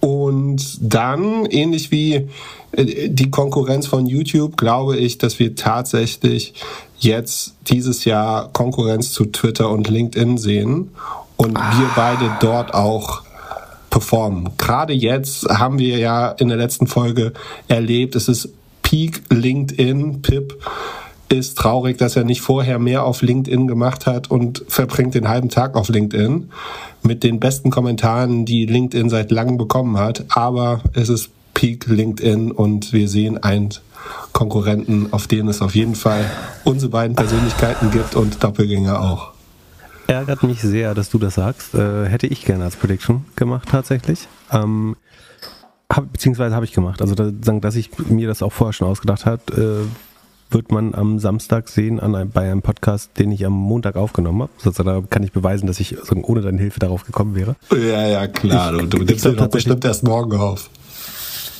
Ich glaube tatsächlich, ich glaube tatsächlich, dass LinkedIn einerseits ähm, das absolute Durchbruchjahr hat gerade und so schnell wächst wie noch nie äh, in absoluten Zahlen, äh, was Engagement vor allen Dingen angeht. Vielleicht gar nicht neue User, aber vor allen Dingen Engagement unter Alten, die noch nie viel, viel gemacht haben, als da mitlesen und ab und zu mal Leute zu kontaktieren, die sich erstmals aktiv beteiligen und echt viel Zeit verbringen. Ich würde vermuten, Sekunde, kriegen wir das sogar nachgewiesen? Äh, das wäre spannend. Äh, Sekunde mal. Ich meine, den Peak von LinkedIn wirst du ja merken, wenn dich die Eltern von Schulfreunden auf LinkedIn adden. So, das war damals Peak Facebook. Ja, und äh, das ist bis jetzt noch nicht passiert. Ich kenne die Eltern natürlich nicht, weil ich keine Schulfreunde hatte. Aber äh, nein, nur ganz wenige. Also bei SimilarWeb sieht es schon so aus, als würde deutlich mehr los sein auf LinkedIn. Und zwar nicht nur mehr Sessions, sondern auch, äh, was ich eben gesagt habe, also mehr Engagement pro Session, mehr verschiedene Seiten pro Besuch aufgerufen und so weiter. Ähm, ja, also ich äh, bin dabei und ich würde daraus schließen, dass sich so eine Art dadurch, dass durch die Facebookisierung von LinkedIn, also viele Leute, die auf Facebook nicht mehr sind und Twitter nicht mehr mögen, gehen auf LinkedIn und machen das zum nächsten Facebook. Ähm, und dadurch wünscht sich wahrscheinlich ein Teil der wirtschaftlichen Elite wahrscheinlich ein elitäres Netzwerk oder wieder eins, wo, ja, keine Ahnung, das sich mehr anfühlt, wie was das früher war. Also ich glaube, das bereitet auf jeden Fall den Boden für ein neues, eventuell identitäres, also ein neues Social Network für Arbeit. Äh, sowas wie Polywork oder so. Ich glaube nicht, dass Polywork wird, aber irgendetwas ähnliches wird man sehen, ähm, glaube ich. Aber das ist deine Prediction. Du formulier du das mal. Ich muss gar, ich wollte nur bestätigen, dass ich das auch glaube, dass da eine Lücke entsteht gerade. Einerseits wird LinkedIn richtig, richtig groß werden. Andererseits wird dadurch auch äh, das erste nicht LinkedIn, was einigermaßen erfolgreich ist, wieder blühen. Oder wird Xing zurückkommen? ja, oder StudiVZ. ich, es ist einfach so, dass es wahnsinnig viele Talente gibt, die jetzt aus den großen Firmen raus sind. Ne? Also Facebook hat Leute entlassen, irgendwie äh, bei Twitter wissen wir alle, dass Leute rausgehen. In, in sehr vielen großen Tech-Firmen gehen Leute raus. Und da entsteht irgendwas. Vielleicht entsteht auch irgendwas aus einem dieser Business-Netzwerke, die eher so offline stattfinden oder in der Verbindung dazu. Und ja, den, also die Prediction, wie du sie hattest, finde ich gut mit, es wird eher so ein bisschen Premium wieder. Da habe ich nicht so ganz dran gedacht. Ich habe es einfach als Nutzer gesehen und mit der Tatsache, dass halt sehr viele Talente jetzt aus den Corporate Jobs raus sind oder aus den Big Tech Jobs raus und nach neuen Sachen suchen, nach neuen Sachen finden. Ja, aber ich glaube, du brauchst halt schon eine Differenzierungshypothese für wie du anders sein willst. Weil Fakt ist, gegen die Netzwerkeffekte anzukämpfen. Also wie, find, wie schaffst du es nochmal, dass auch nur 5% der arbeitenden Bevölkerung auf ein neues soziales Netzwerk gehen? Ja, du könntest es zum Beispiel machen wie Dating. Also indem halt einfach du diese nervigen Sales-Anschriften nicht mehr bekommst. Also ähnlich, ja, ähnlich so ja, es gibt ja so, Raya hat sich ja von, von Dating fast in so ein elitäres Business-Netzwerk verwandelt. Ja, aber wie willst du verhindern, dass Leute dich anschreiben? Das ist ja auch der Sinn des. Du kannst halt, dass du nur über Intros connected werden kannst von Leuten. Du könntest das Intro-System, äh, gab es das nicht schon mal als äh, irgendwie als Produkt, dass dieses Intro-System, du könntest quasi sagen, du kannst Connections nicht mehr selber machen, sondern du kannst nur über Leute quasi introduced werden und connected werden über eine dritte Person. Damit könntest du ein soziales Netzwerk bauen. Das wäre ganz interessant als alternative Hypothese. Aber ich, man darf auch nicht überschätzen, äh, unterschätzen, wie schwer es ist, Social Networks, äh, ähm, Network Effects zu kreieren. Und andererseits, wenn es mal schief geht, wie bei Facebook, dann können die sich aber auch ganz schnell wieder auflösen. Ähm, manchmal habe ich, ähm, wir müssten mal jemanden mit, ich würde manchmal gerne wieder mal, so rein aus Nostalgie würde ich jetzt manchmal gerne meinen alten Facebook-Account zurück, um zu gucken, wie es da inzwischen ist ich, ich, ich vermisse ihn so null im Alltäglichen, aber jetzt denke ich fast so, ich würde das so, so wie ein altes Fotoalbum gerne nochmal anschauen. äh, wie, wie die Spinner da so äh, rum, rum die, ja, naja. Ja, warten wir noch ein paar Monate, dann äh, sieht das bei LinkedIn so aus. Nee, nicht bei, und bei Instagram das, wahrscheinlich. Äh, das befürchte ich auch, ja. Gut, dann äh, machen wir weiter im Prediction Game. Netflix, Disney oder Spotify kaufen Tonys. Ich wette auf Spotify und Netflix. die Transaktion wird dieses Jahr stattfinden. Und ich könnte mir vorstellen, dass Netflix ein ähnliches Tonys-Produkt auch für Bewegtbild macht. Das heißt, du stellst das oben drauf und dann läuft eine Serie? Ja. Das, ähm, und es ist getimed auf, äh, du darfst nur eine Folge gucken oder 30 Minuten und äh, halt äh, für den guten Videokonsum der Kinder. Ähm, Glaube ich nicht. Also es sind gute Prognosen, glaube ich. Ich, ich glaube nicht dran, weil ich hoffe, dass Leute nicht wollen, dass ihre Kinder sich selber vor den Fernseher setzen quasi oder vor den Screen setzen. Der Vorteil von Tonis ist ja, dass sie screenless sind quasi. Ähm, habe ich auch gedacht, bis ich dann im Metaverse war und gemerkt habe, dass Kinder auch im Metaverse beschäftigt werden. Okay. Ich glaube, es gibt so 20 Millionen Tonys oder so, ne? Ah nee, Tonys, äh, Tony-Boxen will ich doch wissen. Ich würde mal kurz äh, in die Tonys Präsentation gehen, nicht? um das einzuschätzen. Äh, meine Hypothese ist, was du kaufen würdest, wären vor allen Dingen die Endgeräte. Also und für mich wäre interessant, wie viele Endgeräte sind das eigentlich, über die wir sprechen und die du kaufst. Also wir gehen äh, Tonys Investor Relations. Dann ich würde sagen eine Million. Wenn es 20 Millionen Tonys gibt, dann gibt es eine Million Boxen. Nee, es gibt neun pro Gerät angeblich, Sekunde, aber also ja, könnte man so sehen, äh, ist aber falsch. ähm, es gibt ja durchschnittlich neun angeblich, oder? Bisher? Ich weiß es immer nicht. Oder sie rechnen mit 20 langfristig, aber es gab bis jetzt nur eine Sekunde. Aber wir haben es gleich raus, wir müssen hier nicht spekulieren. Es sind 4,1 Millionen Boxen verkauft. Ähm, oh, wow. ja. Und damit ist es vollkommen irrelevant, glaube ich. So, also du würdest, jetzt gucken wir, was Tonys noch kostet. Macht überhaupt keinen Unterschied für ein Spotify oder so. Also du hast, du zahlst 200 Euro pro Box. Gut, es kann natürlich weitere hergestellt werden und die Firma verdient damit auch Geld. Ähm, ich glaube nicht. Also find, ich finde es eine gute Prediction, ist äh, sehr konkret, äh, so bold, aber ich würde dagegen wetten. Also das ist keine der, der drei das machen, ähm, einfach weil es zu wenig Endgeräte sind, um Unterschied zu machen und zu wenig Umsatz. Ich glaube, Spotify ist schon eine ausreichend gute Alternative. Hm. Ich glaube, Spotify wird ein, was Spotify eigentlich machen müsste, ist ein eigenes Gerät bauen, um ins Kinderzimmer zu kommen einen super einfachen Player, statt dieses bekloppte Car-Thing zu bauen, hätten sie überlegen sollen, wie kommen wir als erster in die Musikkultur von Kindern rein. Äh, und äh, die Lilifee, den Lilifee-Button für sowas wie die Amazon Dashes könnte Spotify bauen. Ähm, mit einer kleinen Anzahl an vorbelegbaren Tasten, wo ihre Lieblingshörbücher abgespielt werden können.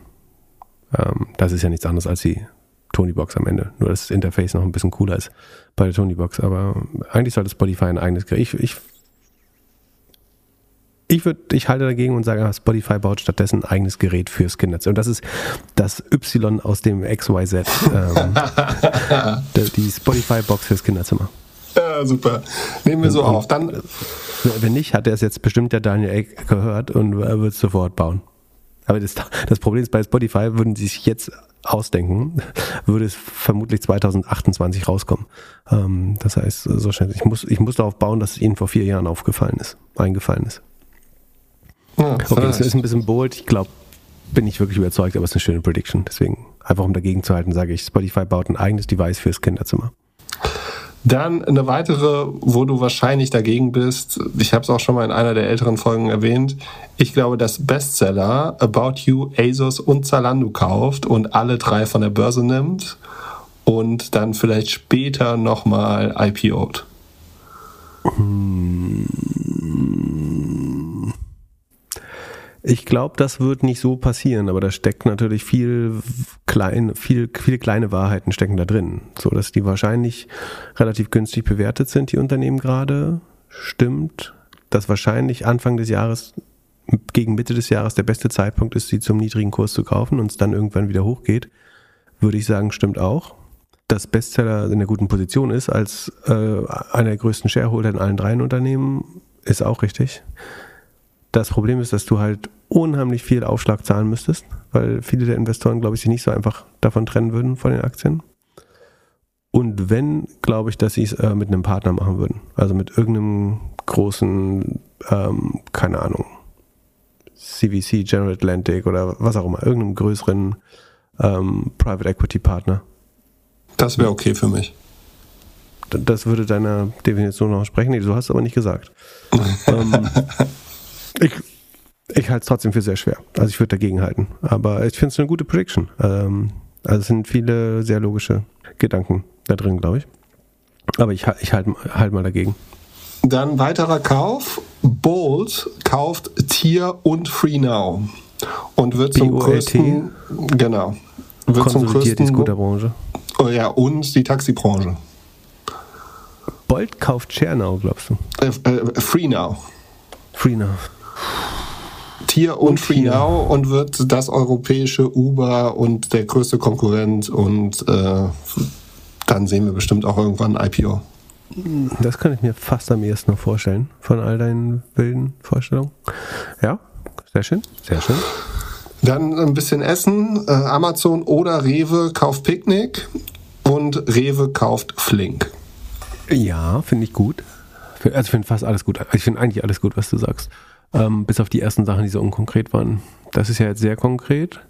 Äh, solltest du auf jeden Fall so aufschreiben. Ich glaube nicht, also ich würde hoffen, dass Picknick noch nicht verkauft. Das wäre genauso traurig wie Flaschenpost, die meiner auch viel zu früh verkauft haben. Ähm, ich glaube, wer kauft Picknick, hast du gesagt? Amazon oder Rewe. Ja, also Rewe würde ich ausschließen aus zwei Gründen. A, dass Edeka äh, Shareholder ist und das vermutlich blockieren könnte oder ein Verkaufsrecht hätte zumindest. Ah, stimmt. Und wenn ich mich recht erinnere. Und ich glaube, für beide Deals ist es schwer, weil Rewe ja auch so wie Edeka so teilweise so Franchise-Nehmer hat und ich bin mir gar nicht so sicher, ob die so super eigenständig handeln können, ehrlich gesagt. Ähm, also offenbar können sie ja investieren immerhin. Ob die sich in der Zeit jetzt gerade trauen, so eine Übernahme zu machen. Aber wer könnte. Picknick übernehmen? Ja, wenn, wenn, wenn, wenn äh, Flink von Rewe geleitet würde, was denkst du denn, was damit passieren würde? Ja, nicht mehr viel. Ja. Ähm, aber es ist eine äh, schöne Prediction. Äh, ich hielte dagegen. Ähm, Amazon Picnic finde ich spannender. Müssen sie aber stark überzahlen, damit Picnic verkauft. Wenn Picnic das Modell abgibt, ich halte das eigentlich für ein sehr schlaues Modell, das zu früh abzugeben. Es scheint einigermaßen berechenbar zu sein. Also sofern das Unit Economic positiv oder annähernd positiv ist oder absehbar positiv, gibt es überhaupt keinen Grund, es zu verkaufen. Zu früh. So.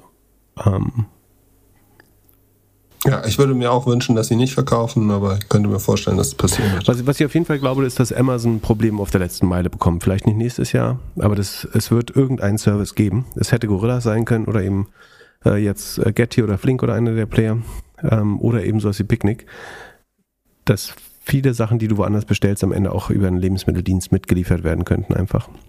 Ja, das äh, sehe ich, das sehe ich ja genau anders. Ich glaube, dass Amazon Fresh der größte Gewinner von Flink und, äh, und Gorillas ist im nächsten Jahr. Weil die Leute jetzt gelernt haben, ich kann, krieg mein Zeug schnell. Picknick wird jetzt auch einen größeren Footprint haben, also sie kommen ja nach Hamburg und Berlin. So, und die Leute lernen jetzt, wie einfach das funktioniert und merken dann, ah, das geht ja auch mit Amazon. Und Ja, während, das ist, ist ja ein anderes Modell. Also ich, du hast recht, dass die Penetration groß, ich glaube, der Markt wurde krass vergrößert von denen und vielleicht verlieren die Marktanteile in dem Markt, den sie geschaffen haben. Das könnte auch wahr sein. Aber ich würde behaupten, Amazon Fresh ist, äh, also ich würde im Moment eher fast mit Rewe eher bestellen als mit Amazon Fresh. Also Amazon Fresh ist so, ich habe, ähm, also es ist weder super schnell noch super planbar. Ja, doch relativ planbar ist es schon, aber es ist nicht schnell genug, um jetzt, um in einer halben Stunde damit zu kochen. Ähm, das heißt, ich muss Ja, aber weiter es ist auf jeden Fall ein super Konkurrent zu Picknick oder zu Flaschenpost. Und das Sortiment ist größer. Ja, ich habe lange nicht mehr bestellt bei Amazon Fresh, ehrlich gesagt. Ähm, müsste ich mal wieder machen. Aber ja, gute, gute Predictions. Äh, weiter, mehr, gib uns mehr. Ja, ja jetzt gibt's nur noch eine letzte schwammige Prediction, aber vielleicht eine Opportunity für einen verrückten Golfer oder Golferin in Berlin. Ich glaube, Indoor-Golf wird der Wintersport 2023. Das gibt's doch schon. Ja, aber hab- es gibt jetzt neue Hallen. In Hamburg gibt's zwei neue Hallen und das macht echt tierisch Spaß. Also hätte ich nicht gedacht. Die Technik hat sich verändert. Man kann da leider noch nicht investieren, also nicht in den Technikhersteller, der, der diese Computer baut. Aber falls jemand in Hamburg ist, sollte man es mal ausprobieren. In Berlin gibt es meines Erachtens noch keine Halle. Ja, es gibt sechs Indoor-Golfanlagen in Berlin. Aber wo du gegen Computer spielst? Ja. Also Oh. das Golfstudio in der Franklinstraße, Capital Yard Golf Lounge in der Stralauer Allee, den Kim's Green Golf äh, und so weiter. Jetzt mache ich Werbung für Ja, gut. Golfsachen. Dann Aber äh, also- bin ich hier, aber- wohne ich hinterm Mond in Hamburg. Könnte, äh, das, das ja sowieso. Ist ja vielleicht trotzdem noch ein spannendes Franchise-Modell. Äh, das, obwohl du hast nicht genug Verbrauchsmaterialien oder so eigentlich. Ist nicht so richtig, so geil ist auch ein Herz-Franchise. Nee. Ähm, Und dann bin ich durch. Hast du noch ein, zwei gute Predictions oder sollen wir endlich mal auf deine Performance vom letzten Jahr schauen? ähm, ich guck mal kurz. Was glaubst du, irgendjemand, ich weiß nicht mehr, wo das war, hat gesagt, äh, Rent the Runway wird von Amazon gekauft. Was hältst du davon? Weiß nicht, wo ich das gelesen habe. Um Retouren sauber zu machen oder für was? Ja, habe ich auch nicht verstanden. Vor allem ist es auch viel zu klein. Rent the Runway für Amazon macht überhaupt keinen Sinn. Also es wäre nett um ein bisschen Kreislaufwirtschaft. Äh, das wäre vielleicht noch ein schöner Trend. Also kaufen, kaufen große, große Marken, die grünen, die gescheiterten grünen Firmen, also ein Oatly, ein Beyond Meat oder ein Rent the Runway, was ja alles so sich besonders grün anfühlt, an, auf, um sich dann so ein Feigenblatt äh, vor die Genitalien zu, zu kleben. Ähm, hm. Ja, könnte passieren. Was denkst du, äh, Oatly äh, Beyond Meat? Würdest du da auch nochmal sagen, wird übernommen, oder? Hast du ja, auf jeden Fall. Auf ja, jeden dann Fall. das fein auf in deine Predictions. Ja, meinetwegen. Nee, Rent Runway ist Quatsch, glaube ich. Funktioniert das Modell auch einfach nicht gut genug. Ich, ich würde, eine Prediction ist, es wird einen Twitter-Whistleblower geben, der dann nicht über das alte Twitter, sondern über was dieses Jahr passiert äh, und bei der Übernahme passi passiert ist, berichten wird. Kann man da noch was berichten? Da haut Elon Das nicht wird alles relativ, raus? Die, die meisten haben wir relativ öffentlich gemacht, aber ich glaube nicht, dass es so transparent ist, äh, wie man glaubt. Ich habe jetzt übrigens den, Werbe den Werbepodcast, von dem du letztes Mal erzählt hast, äh, gehört. Der war echt ein Tiefpunkt. Ähm, beim All-In-Podcast äh, irgendwie dreiviertel Werbung für Twitter war. Ja, aber gibt's Twitter noch Ende des Jahres?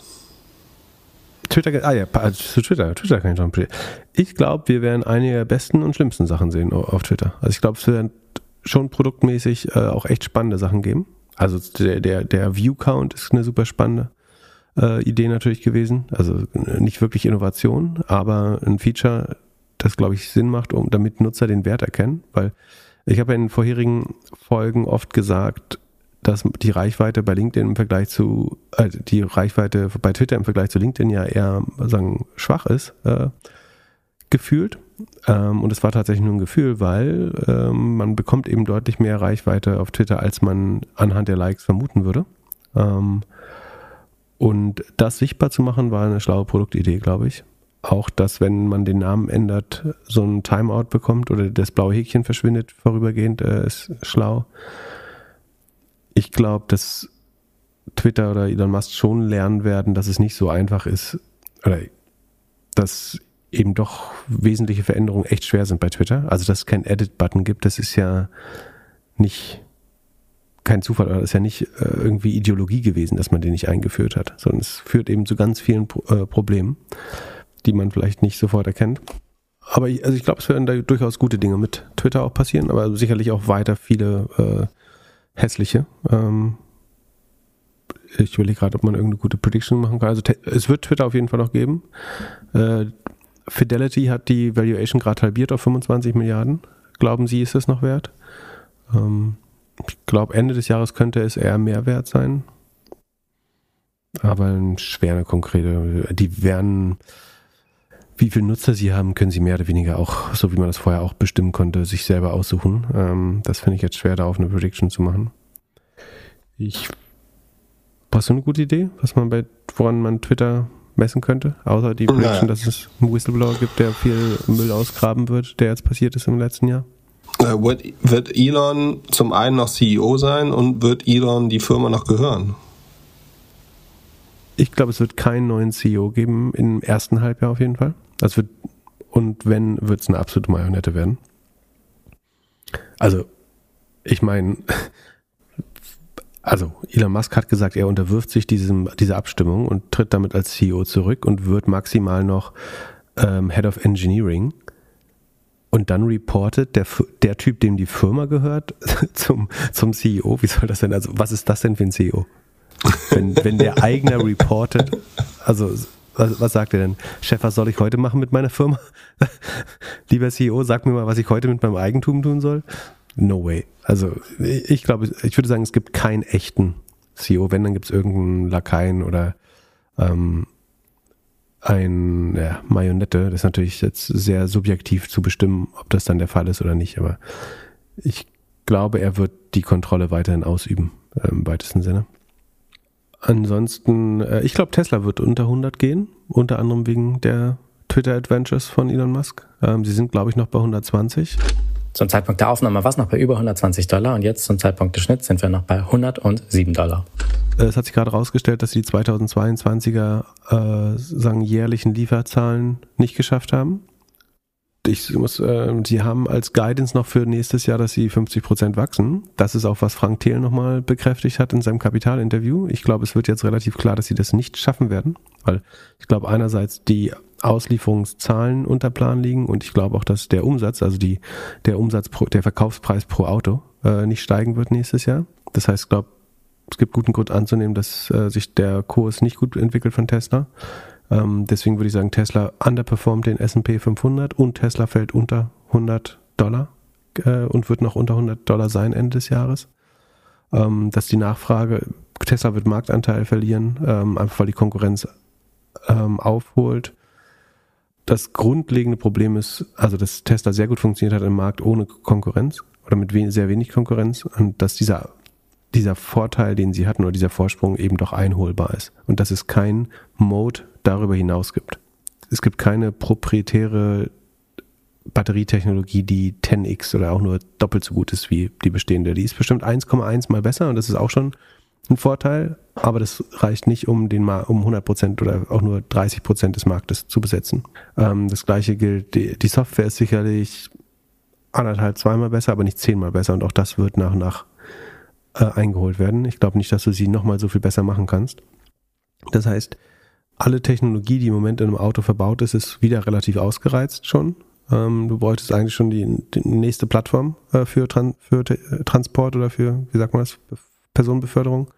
Also auch das Elektroauto ist, glaube ich, 80 Prozent der Innovationen einfach gemacht. Da kann man jetzt noch ein paar Screens reinbauen und besser drin schlafen und irgendwann vielleicht kriegen sie es auch mal hin, das Ding selbst fahren zu lassen. Aber ich glaube, all das wird relativ schnell aufgeholt. Und der, der Vorsprung, den Tesla definitiv mal hatte, außer beim Full Self-Driving, wo sie ihn meiner Meinung nicht haben, der wird mehr und mehr eingeholt. Und deswegen gibt es nichts mehr, was diese Überbewertung rechtfertigt. Das hören jetzt bestimmt viele Tesla-Aktionäre wieder nicht gern, aber ich, das ist nur meine Meinung und ich kann natürlich falsch liegen, habe in der Vergangenheit auch oft falsch gelegen. Ähm, Im Moment wette ich darauf, dass Tesla weiterfällt, auch ähm, der Transparenz halber. Genau, aber ich würde sagen, unter 100 äh, Dollar und unterm, also schle läuft schlechter als der S&P 500 und schlechter als der MSCI World nächstes Jahr. Ähm, ich fand es äh, interessant, dass Elon Musk im äh, All-In-Pod gesagt hat, dass man Margin Trading vermeiden sollte. Also man soll nicht auf Pump mit Aktien zocken. Das kann meiner Meinung nach nur zwei Erklärungen haben. Entweder, dass er Angst hat, dass seine Aktionäre auf Pump Tesla-Aktien kaufen und deswegen Margin Calls bekommen und deswegen der Kurs weiter abstürzt. Also sprich, sein Investmentbanker hat ihm gesagt, der Grund, warum der Kurs fällt, ist unter anderem, weil viele Leute Tesla auf Pump gekauft haben und Margin Calls bekommen. Oder, dass er selber äh, zu viel Tesla-Aktien verliehen hat. Ursprünglich hatte er das mal geplant, für den Twitter-Deal äh, gibt es einen guten Barons-Artikel, ähm, den würde ich mal in die Shownotes packen. Der heißt How Elon Musk Dodged a Potential Margin Call Bullet by Following His Own Advice. Und da wird erklärt, dass er ursprünglich vorhatte, quasi mit geborgt oder ver, ja, doch mit, mit dem, äh, was ist das genau genommen, mit verborgen, also mit dem Beleihen seiner Tesla-Shares Twitter-Übernahme zu finanzieren. Anscheinend war, anscheinend war er schlau genug, das nicht zu tun. Ähm, trotzdem sind höchstwahrscheinlich ein großer Teil seiner Twitter-Shares schon beliehen. Und ein Problem für ihn ist, dass wenn der Tesla-Kurs weiter fällt, dass auch er dann ähm, neues Collateral hinterlegen muss. Das heißt, er braucht entweder Bargeld, um das zu besichern, diese Kredite, oder er muss ähm, Aktien verkaufen und wird damit den Kurs noch weiter runtertreiben. Und ich befürchte, dass ähm, viele Texter-Aktionäre und eventuell er selbst ähm, dann Margin Calls bekommen werden, früher oder später, und das den Kurs weiter treibt. Also ich glaube, dass er sogar deutlich unter 100 liegen wird, ehrlich gesagt, Ende des Jahres. Äh, oder zwischenzeitlich zumindest. Sekunde, ich schaue noch mal kurz, ob ich, ob ich die, ich, mich interessiert gerade, wie die Margins äh, sind. Man kann das St. Louis Fred, äh, Sekunde, Ja, also die Margin Accounts, man kann bei der äh, St. Louis Fred ähm, oder St. Louis Fed, ähm, Fred heißt das Portal, sich anschauen, wie viele Margin Loans eigentlich draußen sind. Ähm, das kann man bei ähm, im Kleinen ja auch bei Robinhood äh, in der Präsentation sehen. Und es geht auf jeden Fall runter. Und ich glaube nicht, dass es freiwillig runtergeht, sondern dass es, also dass Leute freiwillig ihre Kredite auf Aktien auflösen, sondern dass mehr und mehr Nutzer Margin Calls bekommen. Und das ist definitiv, das sieht man 2008 sehr gut und auch 2000. Das ist kein freiwilliges Vorhaben, sondern das ist eben erzwungen und das sollte Kurse dann weiter in die Tiefe treiben. Ich könnte mir gut vorstellen, dass das bei Tesla besonders prävalent ist. Ähm, genau. So, was könnte man, also zu den GAFAs soll man sagen. Ähm, mein Top also Sekunde, wie machen wir das? Also wir wetten nur gegen, wir sagen nur Over- oder Underperformer dieses Jahr. Und das soll auch nicht genau. irgendwie als persönliche Empfehlungsliste gesehen werden. Ähm, man darf uns das trotzdem gern äh, vorhalten, wo wir bei der Analyse falsch lagen und äh, schlauere Argumente hervorbringen. Aber ich würde sagen, von den GAFAs würde ich entweder auf Microsoft oder die Erholung von Amazon setzen. Ähm, Microsoft mag ich, weil ich glaube, LinkedIn wird super wichtig, äh, weil sie viele so Next Generation Plattformen haben, äh, für, für junge Leute auch mit Xbox, mit ähm, Fortnite ähm, etc. Ähm, hauptsächlich aber, weil das Azure Cloud Business eigentlich schon ein Drittel der Microsoft Umsätze sind äh, und Microsoft trotzdem noch eine 40, 45 Prozent äh, Marge hat, brutale Cash Cow ist. Ich glaube, es ist eine der besten geführten Firmen der letzten 20 Jahre wenn ich irgendeinen GAFA-Wert, ich muss mal kurz gucken, ob ich sie gerade besitze, wenn ich irgendeinen GAFA-Wert besitzen wollte, wäre es Microsoft. Ich glaube, es ist eine gute Kombi von relativ gut diversifiziert, relativ, also auch da, deren Cloud-Business wird natürlich unter der SaaS-Flaute äh, leiden, sofern ich da recht haben sollte. Aber Sekunde, ja, ich besitze Microsoft auch äh, durchaus auch im signifikanten Umfang. Das sollte ich eigentlich besser wissen. Aber wie gesagt, ich habe mich auch guck, gerade gefragt. Guck, ich gucke halt wirklich. Nein, ich hatte das Gefühl, dass ich sie habe. Ich habe nur überlegt, ob ich äh, weil die relativ liquide sind und nicht so sehr schwanken, wäre das immer das Erste, was ich mal bei Liquiditätssachen äh, zu, zuerst verkaufen würde, eventuell auch, weil ich da schnell auch wieder rein kann und nicht zwischenzeitlich äh, viel Geld verliere in der Regel. Also Microsoft als Trade auf LinkedIn und das Azure Business, was das schnellst wachsende zweitgrößte Cloud Business, äh, jetzt mal ohne China, ist, bleibe ich weiterhin bullish. Ich würde sagen, äh, Microsoft performt MSCI World und S&P 500 aus. Vielleicht auch Nasdaq 100. Das finde ich als Benchmark aber schon ein bisschen hart, weil wenn es doch ein Wachstumsjahr wird, dann nicht. Ist, ist Microsoft noch ein Technologieunternehmen? Wo, wo, wogegen würdest du es fairerweise benchmarken? Also ich wollte dagegen wetten.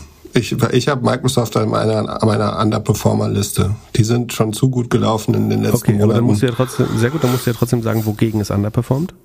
Ja, gegen, gegen was wir wetten. Gegen den normalen Markt. Okay, also MSCI World nehmen wir. So. Genau. Ich sage, du sagst Underperformer, ich sage over, äh, über, Outperformer.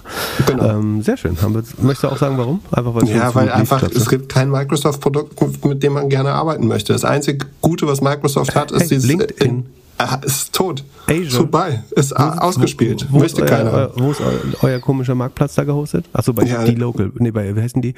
Ähm, Digital, wie, wie heißen das nochmal? Dieses, äh, die Billo Cloud? Ja, also äh, Azure ist auf jeden Fall nicht der absolute ähm, Go-To, die Go-To-Cloud, wo man Digital hingeht. Ocean meine ich. Digital Ocean ja, meine ich natürlich. Nee, da, da, auch nicht. Und natürlich gibt es verschiedene Preise und Amazon AWS ist auch relativ teuer. So, und viele von, von allen Seiten kommen Leute an und sagen, wir bieten es günstiger an als auf AWS. Ist schon klar. Ja, und, aber und wo gehst du dann hin? Zu Google. Ja, ne, Google wächst langsamer. Sekunde, Google Cloud wächst langsamer, glaube ich. Ja, aber gib mir ein vernünftiges Microsoft-Produkt, was nicht. Äh, also, ja, das reicht nicht. Das einzige Gute, was LinkedIn, Amazon hat, ist das, ist das, das, das, einzige Gute, was Amazon hat, Surface. ist das Investment in OpenAI und der Rest ist alles einfach Open nur für AI, alte, genau. alte Leute. Und, und das wird, achso genau, das habe ich ganz vergessen. Das wird nämlich, also was in SaaS wegfällt an Cloud Usage, wird durch AI hinzukommen. Weil auf irgendwelchen Rechnern müssen diese ganzen, ey, das wäre auch noch, das ist ein bisschen schwer zu predikten, wie man das jetzt gut in Terms packt. Aber ich glaube, die Entwicklung von spezialisierten Chips für AI-Computing wird weiter voranschreiten. Also jeder große Grafikkonzern wird seine eigenen Chips oder Kreisläufe haben, habe ich glaube ich in einer letzten Show auch mal gesagt, muss, deswegen müssen wir uns nicht mal aufwärmen. Aber Das ist, glaube ich, relativ klar. Und das ist dann die Rettung für High-Performance-Computing-Anbieter wie Northern Data. äh, nee, natürlich nicht. Ähm, so, jetzt gucke ich mal hier, wie schnell Asia gewachsen ist. Sehe ich nicht. Warum ist das nicht in meinem Sheet? Achso, weil ich bin, achso doch, äh, Sekunde. Google Cloud, äh, 38% Wachstum bei Google und dann Microsoft. Also da liegst du falsch. Wollen, wollen wir auch mal um was wetten, vielleicht? Jetzt, ich, jetzt krieg ich gleich ich, ich, bin kein, ich bin kein Spieler, aber ich wette schon gerne. ähm, ach, Microsoft reportet das immer so scheiße, aber Sekunde, ich suche, suche jetzt mal kurz Asia-Wachstum. Ich glaube, es waren 40 Prozent. Was habe ich gerade bei Google gesagt? 38. Ja, wir wetten um das uh, um, unser Abendessen zur Weihnachtsfeier. Wenn Microsoft den Markt outperformt, zahlst du, wenn der underperformt, zahle ich. Nee, andersrum. Äh, genau. Okay. Also dann, äh, dann bestell schon, dann bestell ich jetzt schon mal einen Tisch bei äh, Kevin Fehling äh, für. ähm, wie heißt der? Heißt der Kevin Fehling? Doch, ne? Keine Ahnung. Wo ist denn Weihnachtsfeier in Berlin? Oder ich muss ja wissen, wo ich bestellen muss. Ansonsten. Ja, Hamburg natürlich. Wieso Hamburg? Wir waren letztes Jahr in Hamburg. Dieses Jahr ist Berlin. Na gut, mal gucken. Hier gibt es noch also, tolle Restaurants, die ich kenne. Sehr gut, dann reservier schon mal. Der ähm, Chef so. von Nobel hat einen Schmutz. Ich war bei, äh, bei Tim Melzer. Sehr, sehr interessante Folge. Da können wir auch mit dir hingehen. Da gibt es äh, nichts für Essen und dumme Sprüche. So, lass weitermachen. Apple habe ich hier auf jeden Fall als meinen Outperformer. Okay, da würde ich dagegen wetten. Äh, Apple wird der Bad Guy 2023, kriegt Regulierungen links und rechts geslappt. Ähm, Service Revenue geht runter, weil App Store Regulierung komplizierter wird. Im schlimmsten Fall, das wird nicht schnell genug passieren, aber das wird die Börse hoffentlich antizipieren, das Risiko, dass die die 20 Milliarden Traffic Acquisition Cost von Google nicht mehr überwiesen bekommen. Oder dass es eine gute 50 50% Chance geben könnte, dass das in den nächsten Jahren wegfällt. Und das muss man heute schon abziehen äh, vom Erwartungswert und vom zukünftigen Cashflow. Das Headset wird zu teuer und ein Flop. Äh, natürlich werden es trotzdem alle Apple-Jünger kaufen, aber es wird nicht genug Anwendung dafür geben, so wie am Anfang beim iPhone eigentlich auch. Ähm, das wird sich alles geben äh, mit der, äh, in der Zukunft, aber es wird erstmal floppen. Ich, Apple Underperformer, würde ich sagen. Äh, ich sag versus Microsoft, nicht versus Markt. Also, nee, äh, doch. Ach, nee, komm, lass mal schön am Markt ich sag, ich sag Untermarkt und du sagst über. Ich sag Übermarkt. Aber du glaubst Dann, nicht, dass sie, dass sie der Bad Guy sind? Nee. Und das China-Risiko haben sie. Aber wenn, China äh, eskaliert, ist Apple sowieso als erster dran. Was, was, deine, ja, was ist deine Risiko, Hoffnung für Apple? Also was ist deine, deine Bull, Bullenhypothese für Apple? Einfach nur, dass glaub, du äh, ideologischer Apple-Fanboy bist. Ja, Apple wird halt immer noch, auch wenn die Zeiten schlechter werden, den Leuten das Geld aus der Tasche nehmen mit den Produkten. So, und die Leute. Ja, welche Produkte denn? Es gibt doch seit Jahren keine. So aus, die, die Dinger, die du in den Ohren trägst, ist das letzte Produkt, was, das letzte, zugegebenermaßen sehr erfolgreiche Produkt, aber seitdem genau, aber, ihr, ihr Dingern, da ist doch nichts mehr gekommen. Ja, aber das Telefon wird ja immer noch Jahr für Jahr gekauft, die Kopfhörer werden auch Jahr für Jahr gekauft und die Brille wird auch gekauft werden. Guck, du hast nicht mal eine Apple Watch, obwohl du alles ja. kaufst von Apple, weil das Tja, so scheiße, weil keine vernünftigen Produkte mehr rauskommen. Ja, ich habe leider nur einen Arm für eine Uhr. Äh, meine, meine Prognose 2024 ist, dass sich äh, in, je, dass in jedem zweiten Podcast es hier um Indoor Golf auf dem Apple Headset gehen wird. Dann, was, was gibt's noch? GAFA, ähm, Google. Ich glaube, Google kriegt ein Reputationsproblem. Äh, nämlich, dass ich glaube, dass äh, OpenAI überhaupt kein Problem für Google ist, aber dass die ganze Welt es denkt und nicht versteht, dass Google eigentlich viel weiter ist. Äh, dass Google aber es auch, auch nicht machen kann, weil wenn sie zeigen, dass sie weiter sind, dann erwarten Leute, dass sie das in ihre Produkte einbauen. Ähm, wobei ich glaube, es eingebaut ist es teilweise schon, aber Google braucht halt weiter ein Geschäftsmodell, wo Leute einen Suchbegriff eingeben, um eine ganze Seite voller Werbung zu sehen und dann runter zu Ergebnissen zu scrollen. Es gibt kein besseres Geschäftsmodell als Leute schlagen die Zeitung auf und die ersten vier Seiten sind Werbung. So, wenn du das Modell erfunden hast, dann willst du nicht eine Antwortmaschine. Äh, das habe ich auch bei ähm, OMR erzählt. Es gibt einen alten, so einen alten Artikel, äh, ich weiß nicht mehr, wo das war, wo Amit Singhal, der alte Suchchef von, ähm, also der auch Algorithmiker war vor dem AI-Zeitalter, also Algorithmus und AI, also ein neurales Netzwerk, sind ja zwei verschiedene Sachen. Ne? Algorithmus ist, ich habe x Faktoren, gewichte jeden so und so hoch und daraus entsteht ein Ranking. Und AI ist halt quasi, oder Machine Learning ist, ich lerne, wie Nutzer welches Ranking Nutzer am besten finden. Du kannst ein bisschen verbinden oder so, wie auch immer. Amit Singhal war quasi aus, der, aus dem Zeitalter, Algorithmen sind die besten Suchergebniszusammenbauer. Und der hat immer gesagt, Google so, sollte eigentlich sein wie der kleine, heißt das Transponder? Wie heißt das kleine Ding, was Star Trek Leute auf dem Shirt haben, wo man so raufklickt und mit dem Computer spricht? Ich glaube Transponder, ich weiß nicht. Auf jeden Fall wie dieser kleine äh, Star Trek Button auf dem T-Shirt ähm, sollte Google funktionieren. Ich spreche da rein und kriege eine Antwort. Und das war seine Vision von, wie Google sich entwickeln sollte.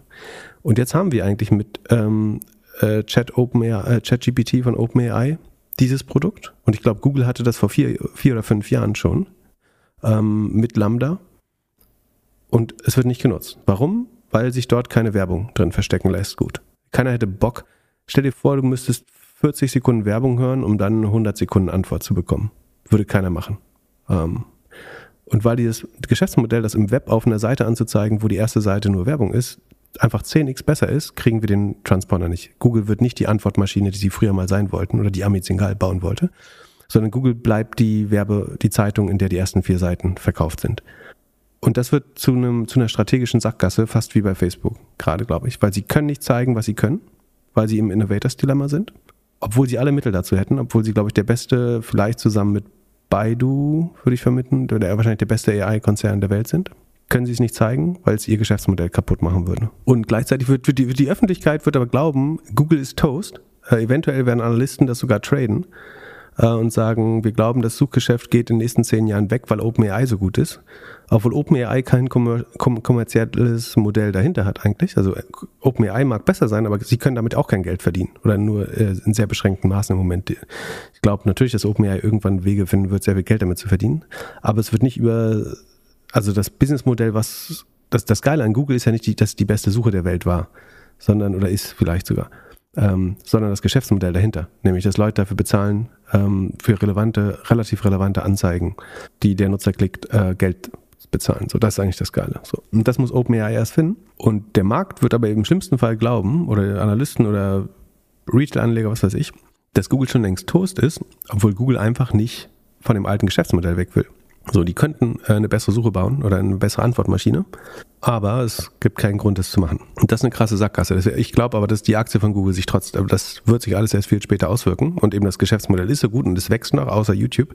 Hauptproblem von Google ist eher, wo das zukünftige Wachstum herkommen soll. Es kann aus Maps kommen, eventuell aus Waymo irgendwann. Aber deswegen sehe ich Google relativ neutral. Ähm, der Werbemarkt wird weiter kompliziert bleiben für Facebook und Google. Aber ich würde wieder dafür noch dagegen wetten, gerade. Ich wette gegen Google. Ich bin der einfache, dumme Analyst, der sagt, OpenAI wird Google disrupten und deswegen denke ich, es wird unter dem Markt performen.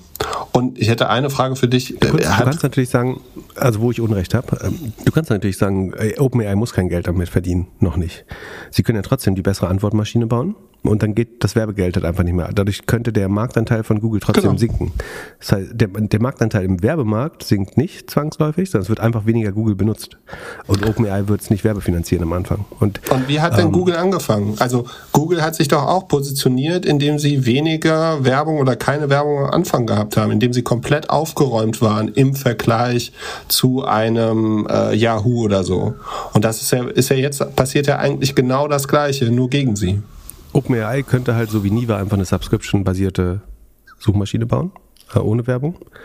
Das wäre wahrscheinlich das beste Produkt. Aber äh, Gegenargument nochmal, ich, warum ich dabei bleibe. OpenAI hat keine Daten vom Nutzer. Die wissen nicht, wo du zuletzt gegessen hast, wo du rumfährst, in welcher Stadt du wohnst. Äh, all diese Sachen fehlen OpenAI und sie haben, sie haben kein Produkt, um das einzusammeln. Googles Produkte sind alle darauf abgeschnitten, sei es der Browser, das mobile Betriebssystem, also Android und Chrome und Analytics und was weiß ich, also alle äh, Gmail, alle Produkte, die Google dir umsonst zur Verfügung stellt, sind darauf gebaut, deine Daten zu klauen und die anderen Nutzer mit äh, also im Zweifel kann ich, ich trage mir ein, wo du wohnst, äh, um dich zu finden in Hamburg und Google weiß deine Adresse, obwohl du selber sie niemals freigegeben hast. Das meine ich. Ja, aber das ist ja die alte Welt des Internets. Also die neue Welt wird ja sein, ich gebe die Daten, die ich geben möchte und daraufhin kann ich dann die AI anschalten. Ja, aber wie wahrscheinlich ist, dass das passiert?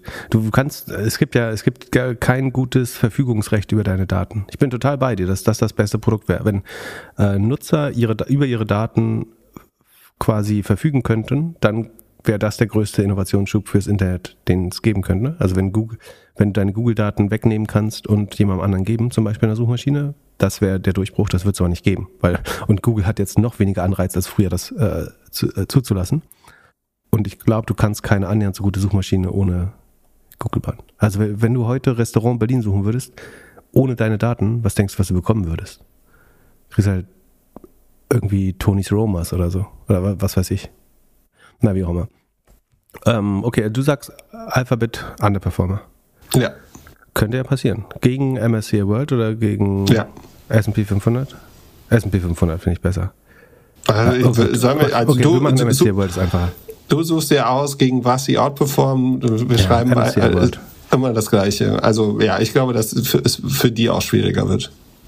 Also Facebook bin ich total bei dir, was du letzte Folge schon gesagt hast, dass sie aus der Schusslinie geraten äh, und nicht mehr der Bad Guy sind und nicht mehr der Bad Worst Guy sind. Weil Twitter und Apple, Google teilweise die Prügelknaben werden. Ich glaube, das Werbegeschäft schlecht wird und das Engagement sinkt. Ich glaube, dass Facebook underperformt, obwohl sie natürlich sehr niedrig sind und viel Aufholpotenzial haben und inzwischen mehr Leute glauben, ich glaube, äh, selbst Scott Galloway hat gesagt, er glaubt, die sind zu günstig bewertet und würden outperformen. Was ist denn hier los? Die sind halt zwischenzeitlich mal 4% hochgegangen, jetzt wieder runter. Achso, es war, dass der Markt aufgemacht hat. Ähm, muss mal kurz gucken. Boah, die sind schon echt runtergekommen. Ich sag, äh, Meta auch unter 100, auch Underperformer. Ist eine sagen, relativ mutige Wette, glaube ich, weil sie einfach unheimlich günstig sind schon. Aber der Werbemarkt, wenn Rezession und alles hinzukommt, könnte der Werbemarkt weiter crashen. Ähm, wenn sie mal zugeben würden, oder vielleicht irgendein Whistleblower, das wäre meine Hoffnung, dass irgendein Whistleblower oder Shortseller rausfindet, dass Meta seit Ewigkeiten die Maun-Number, also was lässt uns glauben, dass Meta nicht das gleiche Problem wie Twitter hat? Also, warum sollen wir an die Nutzerzahlen von Instagram glauben, wenn Twitter uns gerade vorgeführt hat, ähm, wie schlecht die sind? Ich, die Frage ist, wie das rauskommen wird. Ich glaube, Meta kann sich selber einstellen, wie viel Nutzerwachstum sie haben wollen, einfach indem sie beschließen, wie viel Bots sie löschen, jedes Quartal. Ähm, deswegen ist es schwer, den Katalysator herbeizuführen. Also Katalysator ist quasi, mir nützt gar nichts, wenn ich weiß, dass sich das irgendwann rausstellen wird. Zwischendurch könnte sich Meta halt nochmal verdoppeln. Äh, der Katalysator, also der sozusagen die Wahrheit ans Licht oder vermeintliche Wahrheit, das was meine Meinung ist, ans Licht bringt, wäre eben dann so ein Whistleblower oder jemand, der die Daten irgendwie erhebt extern. Aber ich würde trotzdem mal die Wette nehmen. Das kann noch weiter runtergehen. Meta unter 100 und Underperformer des Markts. Obwohl es, wenn die Gegenhypothese war, wäre Zuckerberg entlässt nochmal 10% der Leute oder sogar nur 5, dann würde, könnte sich die Aktie fast verdoppeln. Aber äh, das Risiko kann ich ja mal eingehen, weil unsere Wette ums Essen ist ja bei Microsoft. Und äh, wird er weiterhin ans Metaverse festhalten? Ja, deswegen glaube ich das ja auch. Ich glaube, dass alle, alle Zugeständnisse, die jetzt gemacht haben, waren minimal Bauernopfer ähm, und die nötigsten Zugeständnisse, die er machen musste. Ich habe darin keine Änderung der Strategie gesehen. Er will weiter 100 Milliarden über die nächsten Jahre ins Metaverse investieren. Ähm, überleg mal, wie lange man braucht, um das Geld wieder zu verdienen. Wenn du recht hast und Apple bringt ein geiles Produkt raus, ist, wird keiner die scheiß Facebook-Brille nutzen wollen äh, und in den Facebook-Produkten abhängen wollen. Facebook wird die Plattform offen bauen müssen. Ich glaube, sie wurden, sie müssen ja jetzt andere zulassen. So, und dann, ich, ich glaube halt, dass das Snap Metaverse spannender sein wird als das von Facebook. Oder vielleicht das TikTok oder das nächste Startup. Äh, was, warum sollte die Firma, die Instagram und Facebook gebaut hat, oder Instagram geklaut und Facebook gebaut hat, jetzt das beste Metaverse bauen ausgerechnet? Hielt ich für unheimlich unwahrscheinlich. Also Facebook down. So, ich glaube dann. Achso, ich würde noch so ein paar Random machen. Also, was Ja, ich glaub hab auch noch ein paar. Ja, dann äh, leg los. Ich muss immer ein bisschen meine Stimme schon. Outperformer oder äh, Underperformer? Womit Ähm, willst du starten? Meinem Naturell gemäß mit den Underperformern. Gut, also äh, ich habe ja schon äh, Microsoft, Google haben wir ja drauf, Tesla auch. Äh, da äh, bin ich dir, äh, also bin ich gleich. Die beiden, die ich noch auf die Liste gesetzt habe, da wirst du auch sagen, never ever, hast du auch schon zwei, dreimal gesagt, never ever. Ich glaube, zum einen Adobe wird Schwierigkeiten haben mit den ganzen AI-Produkten, die jetzt rauskommen werden oder mehr und mehr genutzt werden. Und die haben auch eine ähnliche, ein ähnliches SaaS-Problem, wenn Leute gehen werden ja, die Produktlizenzen Lizenzen weniger genutzt. Underperformer ist ja auch ein sehr softes Statement. Das kann schon, ich meine, am Ende ist 50-50, dass das eintritt. Ja. Sorry. Aber du könntest natürlich sagen, du glaubst, die liegen 20 Prozent unter dem Markt. Ja, ja, so also wenn wir es am Ende, am Ende, des Jahres anschauen, wenn dann irgendwas hier 2% unter dem Markt ist, dann wird das nicht gefeiert. Ja, klar, wir, wir wollen schon sehen, dass, Genau, es gibt dann, der Dessert wird bezahlt äh, von der Person oder äh, wird ausgegeben für die Person, alles, die dem größten Underperformer. Wir, wir sagen, alles unter 10% ist nicht signifikant, sondern okay. es gilt als, gilt als verloren. Also weder gewonnen noch verloren. Sehr gut. Sehr gut. Wahrscheinlich Microsoft bewegt sich kein Stück in den nächsten Adobe finde ich, eine gut, Adobe finde ich eine gut hergeleitete äh, Wette. Also sozusagen, dass AI äh, da entgegenspielt, dass es weniger Berufe geben wird, die das noch einsetzen. Ähm, Finde ich ja eine gute Hypothese. So. Ja, und das letzte und? ist auch keine Überraschung, HP. Mein schlechtestes Produkterlebnis des Jahres. Das werden mehrere Leute das Problem haben. Es wird auch keiner mehr wirklich einen Drucker kaufen. Ach, das, Produkt, das Problem haben Leute seit 20 Jahren und es juckt keinen. Ja, Bloß weil du jetzt darüber gestolpert bist. Ja. Du, du hast auch viele, wir haben viele Zuschriften von Hörern bekommen über 3D-Druck und professionelle Druckanwendungen, äh, irgendwie großen Offset-Druck, was weiß ich. Ähm, vielleicht, ich, ich glaube, na gut, ich muss jetzt nicht dagegen halten, aber ich glaube, ja. du bist da ein bisschen traumatisiert. Auf jeden Fall, auf jeden Fall. Aber das Ding druckt jetzt. So, und äh, meine Outperformer, also ich glaube, äh, es wird äh, mit Krypto wieder ein bisschen besser laufen. Ähm, also meine Wette ist auf ETH. Und dann noch zwei Woran Sachen. willst du das messen? Ach, auch am SEO. Einfach am Preis. Einfach, ja. Mhm. Also, ähm, da, also, keine Ahnung, ob sich das Ding jetzt verdoppelt dieses Jahr oder so, aber es wird wahrscheinlich bis Mitte des, meine Annahme ist so ein bisschen wie du mit E-Commerce-Aktien, dass es bis Mitte des Jahres noch ein bisschen schwer wird und sich dann vielleicht erholt. Und dann äh, LWMH, was für mich die bestlaufendste Aktie, glaube ich, dieses Jahr war, ähm, wird auch wei wiederhin weiter outperformen. Ähm, ein Grund dafür ist, dass ja, wir wieder mehr International Travel haben, die dann Luxusprodukte auch kaufen wollen. Und meine letzte Nummer, die hier auf der Liste ist, ist eigentlich die Firma, gegen die ich zweimal gewettet habe, und zwar Zoom ich glaube nicht, dass es jetzt wieder so eine äh, krasse Corona-Welle gibt, aber ich glaube schon, dass Zoom den Markt in den kommenden zwölf Monaten wieder outperformen wird, weil das einfach das beste Produkt ist, wenn es um Videocalls geht und sie auch ermöglichen, andere Produkte auf die API zu bauen und so und vielleicht jetzt ja die ein oder andere Überraschung haben, die wir dieses Jahr erleben werden. Und du glaubst, Zoom wächst dann wieder? Also was ist der Wachstumstreiber? Der Wachstumstreiber ist weniger Travel und wieder mehr, ähm, mehr Videocalls. Und äh, dann auch das Aufräumen zu, äh, auch wieder meine Wette gegen, gegen Google äh, und gegen Microsoft, dass halt richtig aufs Geld geguckt wird und dann nicht drei verschiedene Software, die das gleiche machen, bezahlt ja, werden, sondern man einfach bist, sagt. Halt Google Hangouts. Genau, aber wenn du sagst, du willst die, das beste Tool für das, für das Thema, für Videocalls, dann gehst du immer zu Zoom. Die Qualität ist leider immer noch die beste. Das glaube ich schon. Aber ich glaube, es wird nicht so richtig wachsen. Aber ich kann mir vom heutigen Stand outperformen. Doch, kann ich mir vorstellen. Und mehr habe ich nicht. Ja. Sonst interessiert mich noch, nee, ja was Menge, du noch hast und vor allem, wie deine Performance jetzt überhaupt dieses Jahr oder letztes Jahr war. Also ich. Das sagen wir am Ende. Ich muss jetzt auch meine Short, meine, pass auf, meine Short, wir machen es ein bisschen schneller jetzt. Ähm, meine Short-Kandidaten.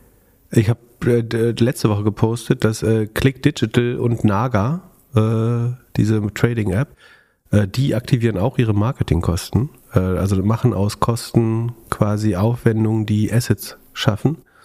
Ähm, was ich sehr komisch finde. Das, äh, also es ist nicht komplett untypisch, aber ich, das sieht man relativ selten bei anderen Aktien. Das verändert auf jeden Fall das EBIT. Das war sehr positiv, weil du halt keine, ähm, keine Expenses hast, ähm, obwohl das Geld natürlich trotzdem irgendwo hingeht. Ich würde sagen, also man könnte jetzt sagen, Klick Naga und alles, wo äh, Angermeier noch investiert ist. Also Naga ist, glaube ich, Christian Angermeier investiert. Ähm, ich würde mal Klick und Naga rausnehmen. Rocktech Lithium wird weiter, hatten wir mal ganz früh besprochen, fand ich scheiße, wird, glaube ich, weiter verfallen, ist, glaube ich, vom ganzen Management her und so sehr dubios aufgesetzt, meiner Meinung nach. Ähm, Atai, Life Science wird underperformen, C3 AI, Affirm, dann meine Fix gegen On-Wette mit Noah Leidinger. Ähm, da, die würde ich sagen, auch noch aufnehmen. Also das, obwohl ich beides für sehr gute Modelle halte, glaube ich, das On-Running das bessere D2C-Modell als Fix. Äh, also das ist Arztbekleidung äh, als nicht Subscription-Modell, aber D2C-Modell. Ähm, Plug Power bleibe ich weiter. Dagegen den Chrysalis, diesen Fintech börsennotierten Fonds, würde ich weiter short bleiben. Also, also ich werde da je, jeweils auch, würde ich sagen, underperform den Markt, ist meine Wette. Äh, Firmen habe ich gesagt, Open Door würde ich noch dazu nehmen. Immobilienkrise USA. Man könnte jetzt auch irgendwie noch Autofirmen oder sowas, Carvana oder sowas nehmen, aber das, die, wird, da, würde ich jetzt mal nicht festlegen, dass ich glaube, dass die schlechter dastehen Ende des Jahres. Und Long, ich bleibe ZipRecruiter Long. Ich glaube, die haben mit dem Markt natürlich gelitten, aber we äh, weniger als man als andere äh, Tech-Stocks haben jedes Mal die Ergebnisse geschlagen. Ähm, halt Modell und Management weiter für gut. Ähm, ich glaube weiterhin an Cyber Security. Ähm, ich würde also ich würde es so definieren, dass Sentinel One, Zscaler, CrowdStrike, Fortinet, Palo Alto Networks den Nasdaq 100 outperformen. Ähm, da wäre MSCI World vielleicht ein bisschen zu soft. Deswegen würde ich die ruhig gegen Nasdaq 100 stellen. Das heißt, letztlich wette ich, dass die, oder nee, die würde ich gegen den Wisdom Tree Cloud äh, setzen. Also die, das sollte ja dann einfacher sein. Nee, ich mache beide Wetten. Das ist ja der Wisdom Tree Cloud underperformed den Nasdaq 100 und die Security-Sachen outperformen. Man könnte auch den Wisdom Tree Cyber Security nehmen, da ist aber HashiCorp drin, die ich eigentlich scheiße finde. Andererseits ist HashiCorp ein Übernahmekandidat und könnten aus Versehen ein gutes Jahr haben. Deswegen könnte man auch Wisdom Tree Cloud nehmen, mal sehen. Microsoft, Amazon habe ich gesagt. Ähm, ich glaube, About You und Zalando wären Ach, ist noch ein bisschen früh. Ich würde sagen, die, ähm, die werden im Dezember besser dastehen als im Juli. Das ist die Wette. Deutlich besser darstellen als im Juli. Ähm, Datadog, glaube ich, ist ein, bleibt ein Outperformer. Und ich glaube, Snap wird besser laufen als Meta. Das habe ich ja schon mal als Wette, glaube ich, gemacht. Äh, lief nicht so gut. Ich glaube, wird das nochmal sozusagen auf Null stellen und hoffe, damit recht zu haben. Ähm, ansonsten Value oder Growth? Was wird besser laufen? Dieses, also ich mhm. befürchte noch ein Jahr Value. Es wird beides schlecht laufen, glaube ich, aber Value besser als Growth nochmal. Ähm, ja. Ich glaube, habe ich auch schon woanders gesagt, dass äh, insbesondere E-Commerce und äh, die ganzen Hersteller viel mit den Inventories zu kämpfen haben. Also Innovation wird so ein bisschen flach liegen, weil alle in operativen Grabenkämpfen sind und ihre Inventories loswerden wird viel Konsolidierung geben, äh, logischerweise. Ich glaube, über Be Real wird niemand mehr sprechen Ende des Jahres. Würdest du gegenhalten? Hat nee, noch keine, keine Viralität nachhaltig gezeigt. Be Real hat wahrscheinlich auch einfach nur Snap wieder ein bisschen geholfen. Die Polarisierung in den USA wird, glaube ich, noch stärker werden als bisher, unter anderem durch Twitter oder sowas wie Kanye und so, die ganzen Entwicklungen. Das wird es alles nicht einfacher machen. Es wird, ich wünsche mir, dass das Year of Antitrust wird, ähm, die Unternehmen sind relativ schwach. Ähm, eigentlich wäre es eine gute Möglichkeit, mal zuzuschlagen für ähm, Lina Khan. Ähm, ich hoffe bei Apple, vielleicht Amazon, ähm, Facebook, wüsste ich gar nicht, was man da gerade groß machen sollte. Ähm, vielleicht TikTok. Was denken wir über Krypto? Du, achso, du hast gesagt, Krypto kommt wieder. Ja, also es, ich glaube, es wird noch hart und dann kommt es wieder. Also ähnlich wie, ich würde sagen, parallel zu deiner Prediction von About You und Zalando. Also hat nochmal einen weiteren Tiefpunkt und ist am Ende aber höher als Als am Tiefpunkt, als, ja, das ist eine richtige ja. Aussage, sofern ja. am 31. Dezember ist der Tiefpunkt. Ja, aber ähm, ich glaube auch höher als jetzt. Also geht nach oben, aber also es wird höher sein als heute, aber äh, geht auf jeden Fall noch ein bisschen nach unten. Okay, dann haben wir, achso, jetzt muss ich, jetzt schaue ich äh, Sekunde live. Ähm, also du sagst nochmal, wie deine Performance war letztes Jahr. Ja, ich habe ja gesagt, minus 45 Prozent. Schmerzhaft. 45. Ähm, Sekunde, jetzt muss ich hier äh, drei SMS eingeben, den Vornamen von meinem Bankberater und das Geburtsdatum von seiner Mutter eingeben, damit ich hier irgendwie Zugriff bekomme. Und jetzt kriegen wir Zugriff auf dein richtiges Portfolio. Genau, das ist das Long-Portfolio, ne, wo ich relativ wenig absichere und also das ist äh, kein Geheimnis, dass das hauptsächlich Tech und Wachstum ist und eigentlich nur Long. Ähm, und ich vertraue jetzt darauf, dass die Bank das richtig berechnet. Die sagt, 2022 ist meine Wertentwicklung minus vorne eine 4 dann eine, also 43,92. Also all, all mein Wissen hat, hat, mir ein extra Prozent gegeben gegen Philipp Klöckler. Das nennt man Beta. äh, nee, Alpha, Entschuldigung. Äh, Alpha natürlich. Ähm, nee, genau, also es ist äh, kein, kein, Geheimnis. Natürlich, ähm, also zum Glück ist jetzt, man sieht, dass es jetzt nicht so nur Cloudflare-Performance ist. Ähm, die, sagen, der Twitter-Deal hat ein bisschen geholfen. Ein paar andere Sachen sind nicht so star äh, stark runtergegangen. Aber logischerweise habe ich jetzt fast die Hälfte, also minus 44 Prozent. Krass, und hättest du vor allem dein Performance im Feuer. Vor, hättest du vor, Jahren, Entschuldigung.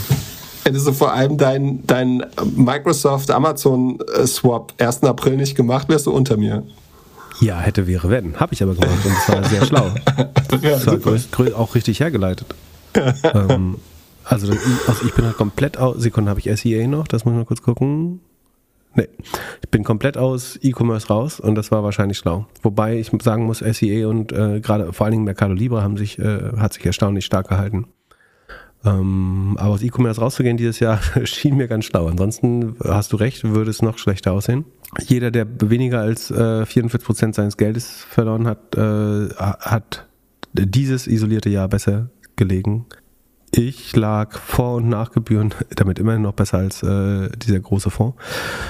Ähm, achso, jetzt warte Sekunde, ich gucke nochmal die, die anderen. Ich gucke nochmal so mein, mein schnelles Mobildepot, äh, was ich eigentlich, wo eigentlich nur Sparpläne drin sind oder was ich nachts in der Bar trade. äh, Sekunde. da kann ich nochmal gucken. Mal gucken, ob die eine gute Jahresauswertung. Äh, ich mache mal einfach ein Jahr. Das ist jetzt, das ist nur minus 30 Prozent. Ähm, Aber da sind die Sparpläne mit drin. Ja, aber die verkaufe ich dann im Suff immer wieder. also ich, ich habe hier einen Sparplan und wenn ich dann in der Bar sitze und irgendwas kaufen will und kein Geld im Account ist, dann äh, verkaufe ich mein MSCI World, weil der halt äh, relativ liquid ist. Ähm, das, was bei, bei, bei Frank Thelen, die Amazon-Aktie, ah, das ist übrigens auch geil, das, das Zitat, Sekunde, filmt man es irgendwo, dass er gesagt hat, Amazon ist ein Cash-Ersatz. Ja gut, äh, das hast du aber früher auch gesagt. Ja, und als das eine dumme Äußerung wurde, habe ich mich von Achse getrennt. Ähm, Sekunde.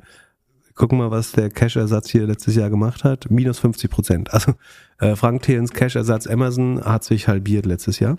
Ähm, so, und dann gibt's ja noch das Zock-Portfolio, also das Spaß-Portfolio. Das ist, das lässt sich gar nicht so einfach. Äh, Sekunde, kann man das irgendwie ich würde, also ich bin mir relativ sicher, es hat weniger Verlust gemacht, aber das, weil das eigentlich gehatcht ist, also immer short long. Das Problem ist, dass diese Anbieter ist unheimlich schwer machen, deinen Gewinn und Verlust auf Jahresbasis. Ach doch, die steuerliche Bescheinigung muss doch irgendwo sein. Sekunde. Äh, das, äh, wenn schon Transparenz, dann richtig. Wo finde ich das? Ich habe doch neulich hier so eine Steuerbescheinigung geholt. Äh, Kontoauszüge. Historie, Sekunde, Kontoauszüge. Jährlich, ach, Steuerbescheinigung. 21. Nee. Und die Bank noch nicht auf bei dir. Der Dezember ist noch nicht abgeschlossen. Oh, Sekunde, ich guck mal. Das ist wirklich nur für einen Monat. Boah, ich könnte jetzt hier ganz viele Monate zusammenrechnen. Sekunde, mal gucken. Musst du nachliefern. Cliffhanger für die nächste Folge. Ja, also so, sobald hier der Anbieter das äh, Jahr abgeschlossen hat für mich, das, hey, das geht doch voll automatisch. Warum haben die es am dritten nicht fertig? Saftladen. Naja, also beides fertig ist. Ich, ich würde vermuten, dass es auch im Minus ist, aber nicht ganz so stark. Äh, warum ist das im Minus? Weiß nicht, sehe ich dann auf der, äh, vielleicht auf der Gesamtauswertung. Genau, aber das sollte das sein, was am wenigsten verloren hat von allen dreien. Also weniger als 30 Prozent würde ich vermuten. Top. Genau. Zum Und- Ende habe ich noch fünf schnelle Fragen an dich. So schnell wie möglich zu Wann hast du antworten. dir das ausgedacht? Warum hast du mich Ja, auch nicht eben. vorbereitet? Also, werden wir wieder IPOs sehen dieses Jahr? Tech-IPOs? Ja, aber ganz wenige, also minimal. Fünf Stück? Mehr? Weniger? Das ist unheimlich. Ja, ja, fünf Stück. Aber die, wenn du die irgendwo auf der Welt suchst, wirst du die finden. Aber ich glaube, es werden keine zehn relevanten Firmen an die Börse kommen dieses Jahr. Also, Inflation oder Deflation? also sagen wir so, es wird wen, es wird weniger als 10% der IPOs von 2021 geben. Das kann man relativ klar sagen. Inflation oder Deflation? Inflation, Inflation, aber weniger auch. Also irgendwie 6, 7 Prozent. Ölpreis Ende des Jahres? Also und nee, ähm, also, also ich glaube, man geht von 7 aus. Ich würde glauben eher ein bisschen weniger. Also die Inflationszahlen werden immer ein bisschen besser als prognostiziert sein, weil die Inventories, glaube ich, sehr stark auf die Preise drücken werden. Ich weiß nicht, natürlich sind jetzt ähm, Fast-Fashion-Klamotten kein super großer Bestandteil im statistischen Warenkorb. Aber gerade Klamotten und sowas, Elektronik, Haushaltseinrichtungen, wird so billig sein wie noch nie. Ähm, am Ende hängt die Inflation von großen Teil von der Energie ab äh, und damit vom Russland-Konflikt. Aber äh, ich glaube, es gibt, wird Inflation geben, aber eher besser als erwartet. Ölpreis Ende des Jahres? Ja, wie gesagt, das hängt am, äh, also ich wette weiterhin gegen den Ölpreis, ist jetzt bei äh, WTI, WTI-Öl schaue ich mir an, ist bei 78, wird und wird bei wird 20 Prozent darunter liegen. Mehr als 20 Prozent darunter liegen Ende des Jahres. Dann ähm, Corona kommt zurück oder bleibt weg? ähm, bleibt da. Also wieder noch bleibt da, wird aber eben relativ normal im Umgang. Äh, China wird relativ stark damit zu kämpfen ha- haben. Allerdings glaube ich, die, also ich soll kurz antworten, ne? Naja, also die, ich glaube, die Chinesen sind nicht so, äh, sind die überaltert? Ich glaube, prinzipiell sind die gesünder als die Amerikaner und deswegen, Scott Galloway hat schon wieder gesagt, er hat die, die Todesquote in den USA auf China hochgerechnet. Ich glaube, es macht keinen Sinn. So, so wie diese ganze Healthcare-Debatte von wegen, das ist das ineffizienteste Land, was Healthcare angeht. Das ist, äh, das ist die Hälfte der Wahrheit. Die andere Hälfte der Wahrheit ist, ist das ungesundeste, habe ich gerade eben getwittert, äh, kann man sich auf Twitter noch anschauen. Ähm, die USA haben sicherlich ein Healthcare-Problem, aber sie haben vor allen Dingen ein Health-Problem. Ich kann es mal kurz vorlesen. Die die, also ich habe es mit Frankreich verglichen. Das ist ein relativ gesundes Land, muss man dafür sagen. Aber natürlich äh, mache ich das jetzt so tendenziös wie möglich auch. Die Wahrscheinlichkeit am Herzinfarkt zu sterben ist 144 Prozent höher, also mehr als doppelt so hoch in den USA. Äh, an Demenz zu leiden ist etwa 50 Prozent höher in den USA im Vergleich zu Westeuropa. Eine Lungenkrankheit zu haben dreimal so hoch, also äh, 200 Prozent höher in den USA. Die Wahrscheinlichkeit, einen Schlaganfall zu erleiden, ist 33 Prozent höher in den USA. Die Wahrscheinlichkeit, eine Drogenabhängigkeit an einer Drogenabhängigkeit zu leiden, ist zwölfmal höher, 1100 Prozent höher in USA. Die Wahrscheinlichkeit, an Diabetes zu erkranken, ist doppelt so hoch. Das ist ein Riesenkosten. Eine Dialyse, also die Blutwäsche zu machen, so im Endstadium einer Diabeteskrankheit, ist das, also wenn du, ich, ich verstehe nicht, wie Fresenius Medical Care äh, seit Jahren äh, kein, keine Performance macht mit der Aktie, weil eigentlich musst du Long Diabetes äh, und Big Sugar sein. Ähm, also das so ein Milliarden, 300, ich glaube 400 Milliarden werden allein in den USA für Diabetes, Folgeerkrankungen und äh, Treatment ähm, bezahlt. Äh, und das, wie gesagt, Diabetesrisiko ist doppelt so hoch wie ähm, in, in, in Frankreich. Und äh, Bluthochdruck viermal so hoch wie äh, in Frankreich. Und ich glaube, da, das muss mindestens die Hälfte der, der Gründe sein, warum das Gesundheitssystem so teuer ist. Es gibt ganz viele Probleme im Gesundheitssystem in den USA, aber wo das anfängt, ist, dass die Menschen einfach doppelt so krank sind wie in vielen anderen äh, Ländern. Ähm, und wie kam jetzt darauf? Achso, China. Und ich glaube, deswegen wird China, jüngere Länder, deswegen hat es Afrika kaum betroffen, äh, weil die Leute durchschnittlich jünger sind und durchschnittlich gesünder, äh, komischerweise. Also zumindest nicht übergewichtig und lungenkrank. Ähm, aus anderen Gründen natürlich nicht. Das, trotzdem würde man lieber in den USA leben als in Afrika wahrscheinlich, aber finde das so ein bisschen Verklärung, immer wenn man so tut, als würde es nicht an der Gesundheit der Menschen leben. Also das, das Problem in allein Innovationen im Gesundheitswesen wird das nicht ändern, sondern die, die Innovation, die du brauchst, ist, dass du mal schaust, was Big Sugar, also Coca-Cola, Pepsi, Mondelez und was weiß ich, äh, machen und eine Zuckersteuer erhebst. Ähm, ja, Philipp Klöckner will Zucker verbieten, ähm, richtig gehört. Ähm, du, du, es, es, gibt so ein, äh, poste ich vielleicht auch später mal so eine Zuckerkarte, wo du siehst, so der Zuckergürtel, also sind sehr stark die arabischen Länder, aber dann auch äh, die, die maisbasierten, also wo viel Mais gegessen wird, also billige Zucker, äh, Mexiko, Südamerika und die USA. Da siehst du Diabetes.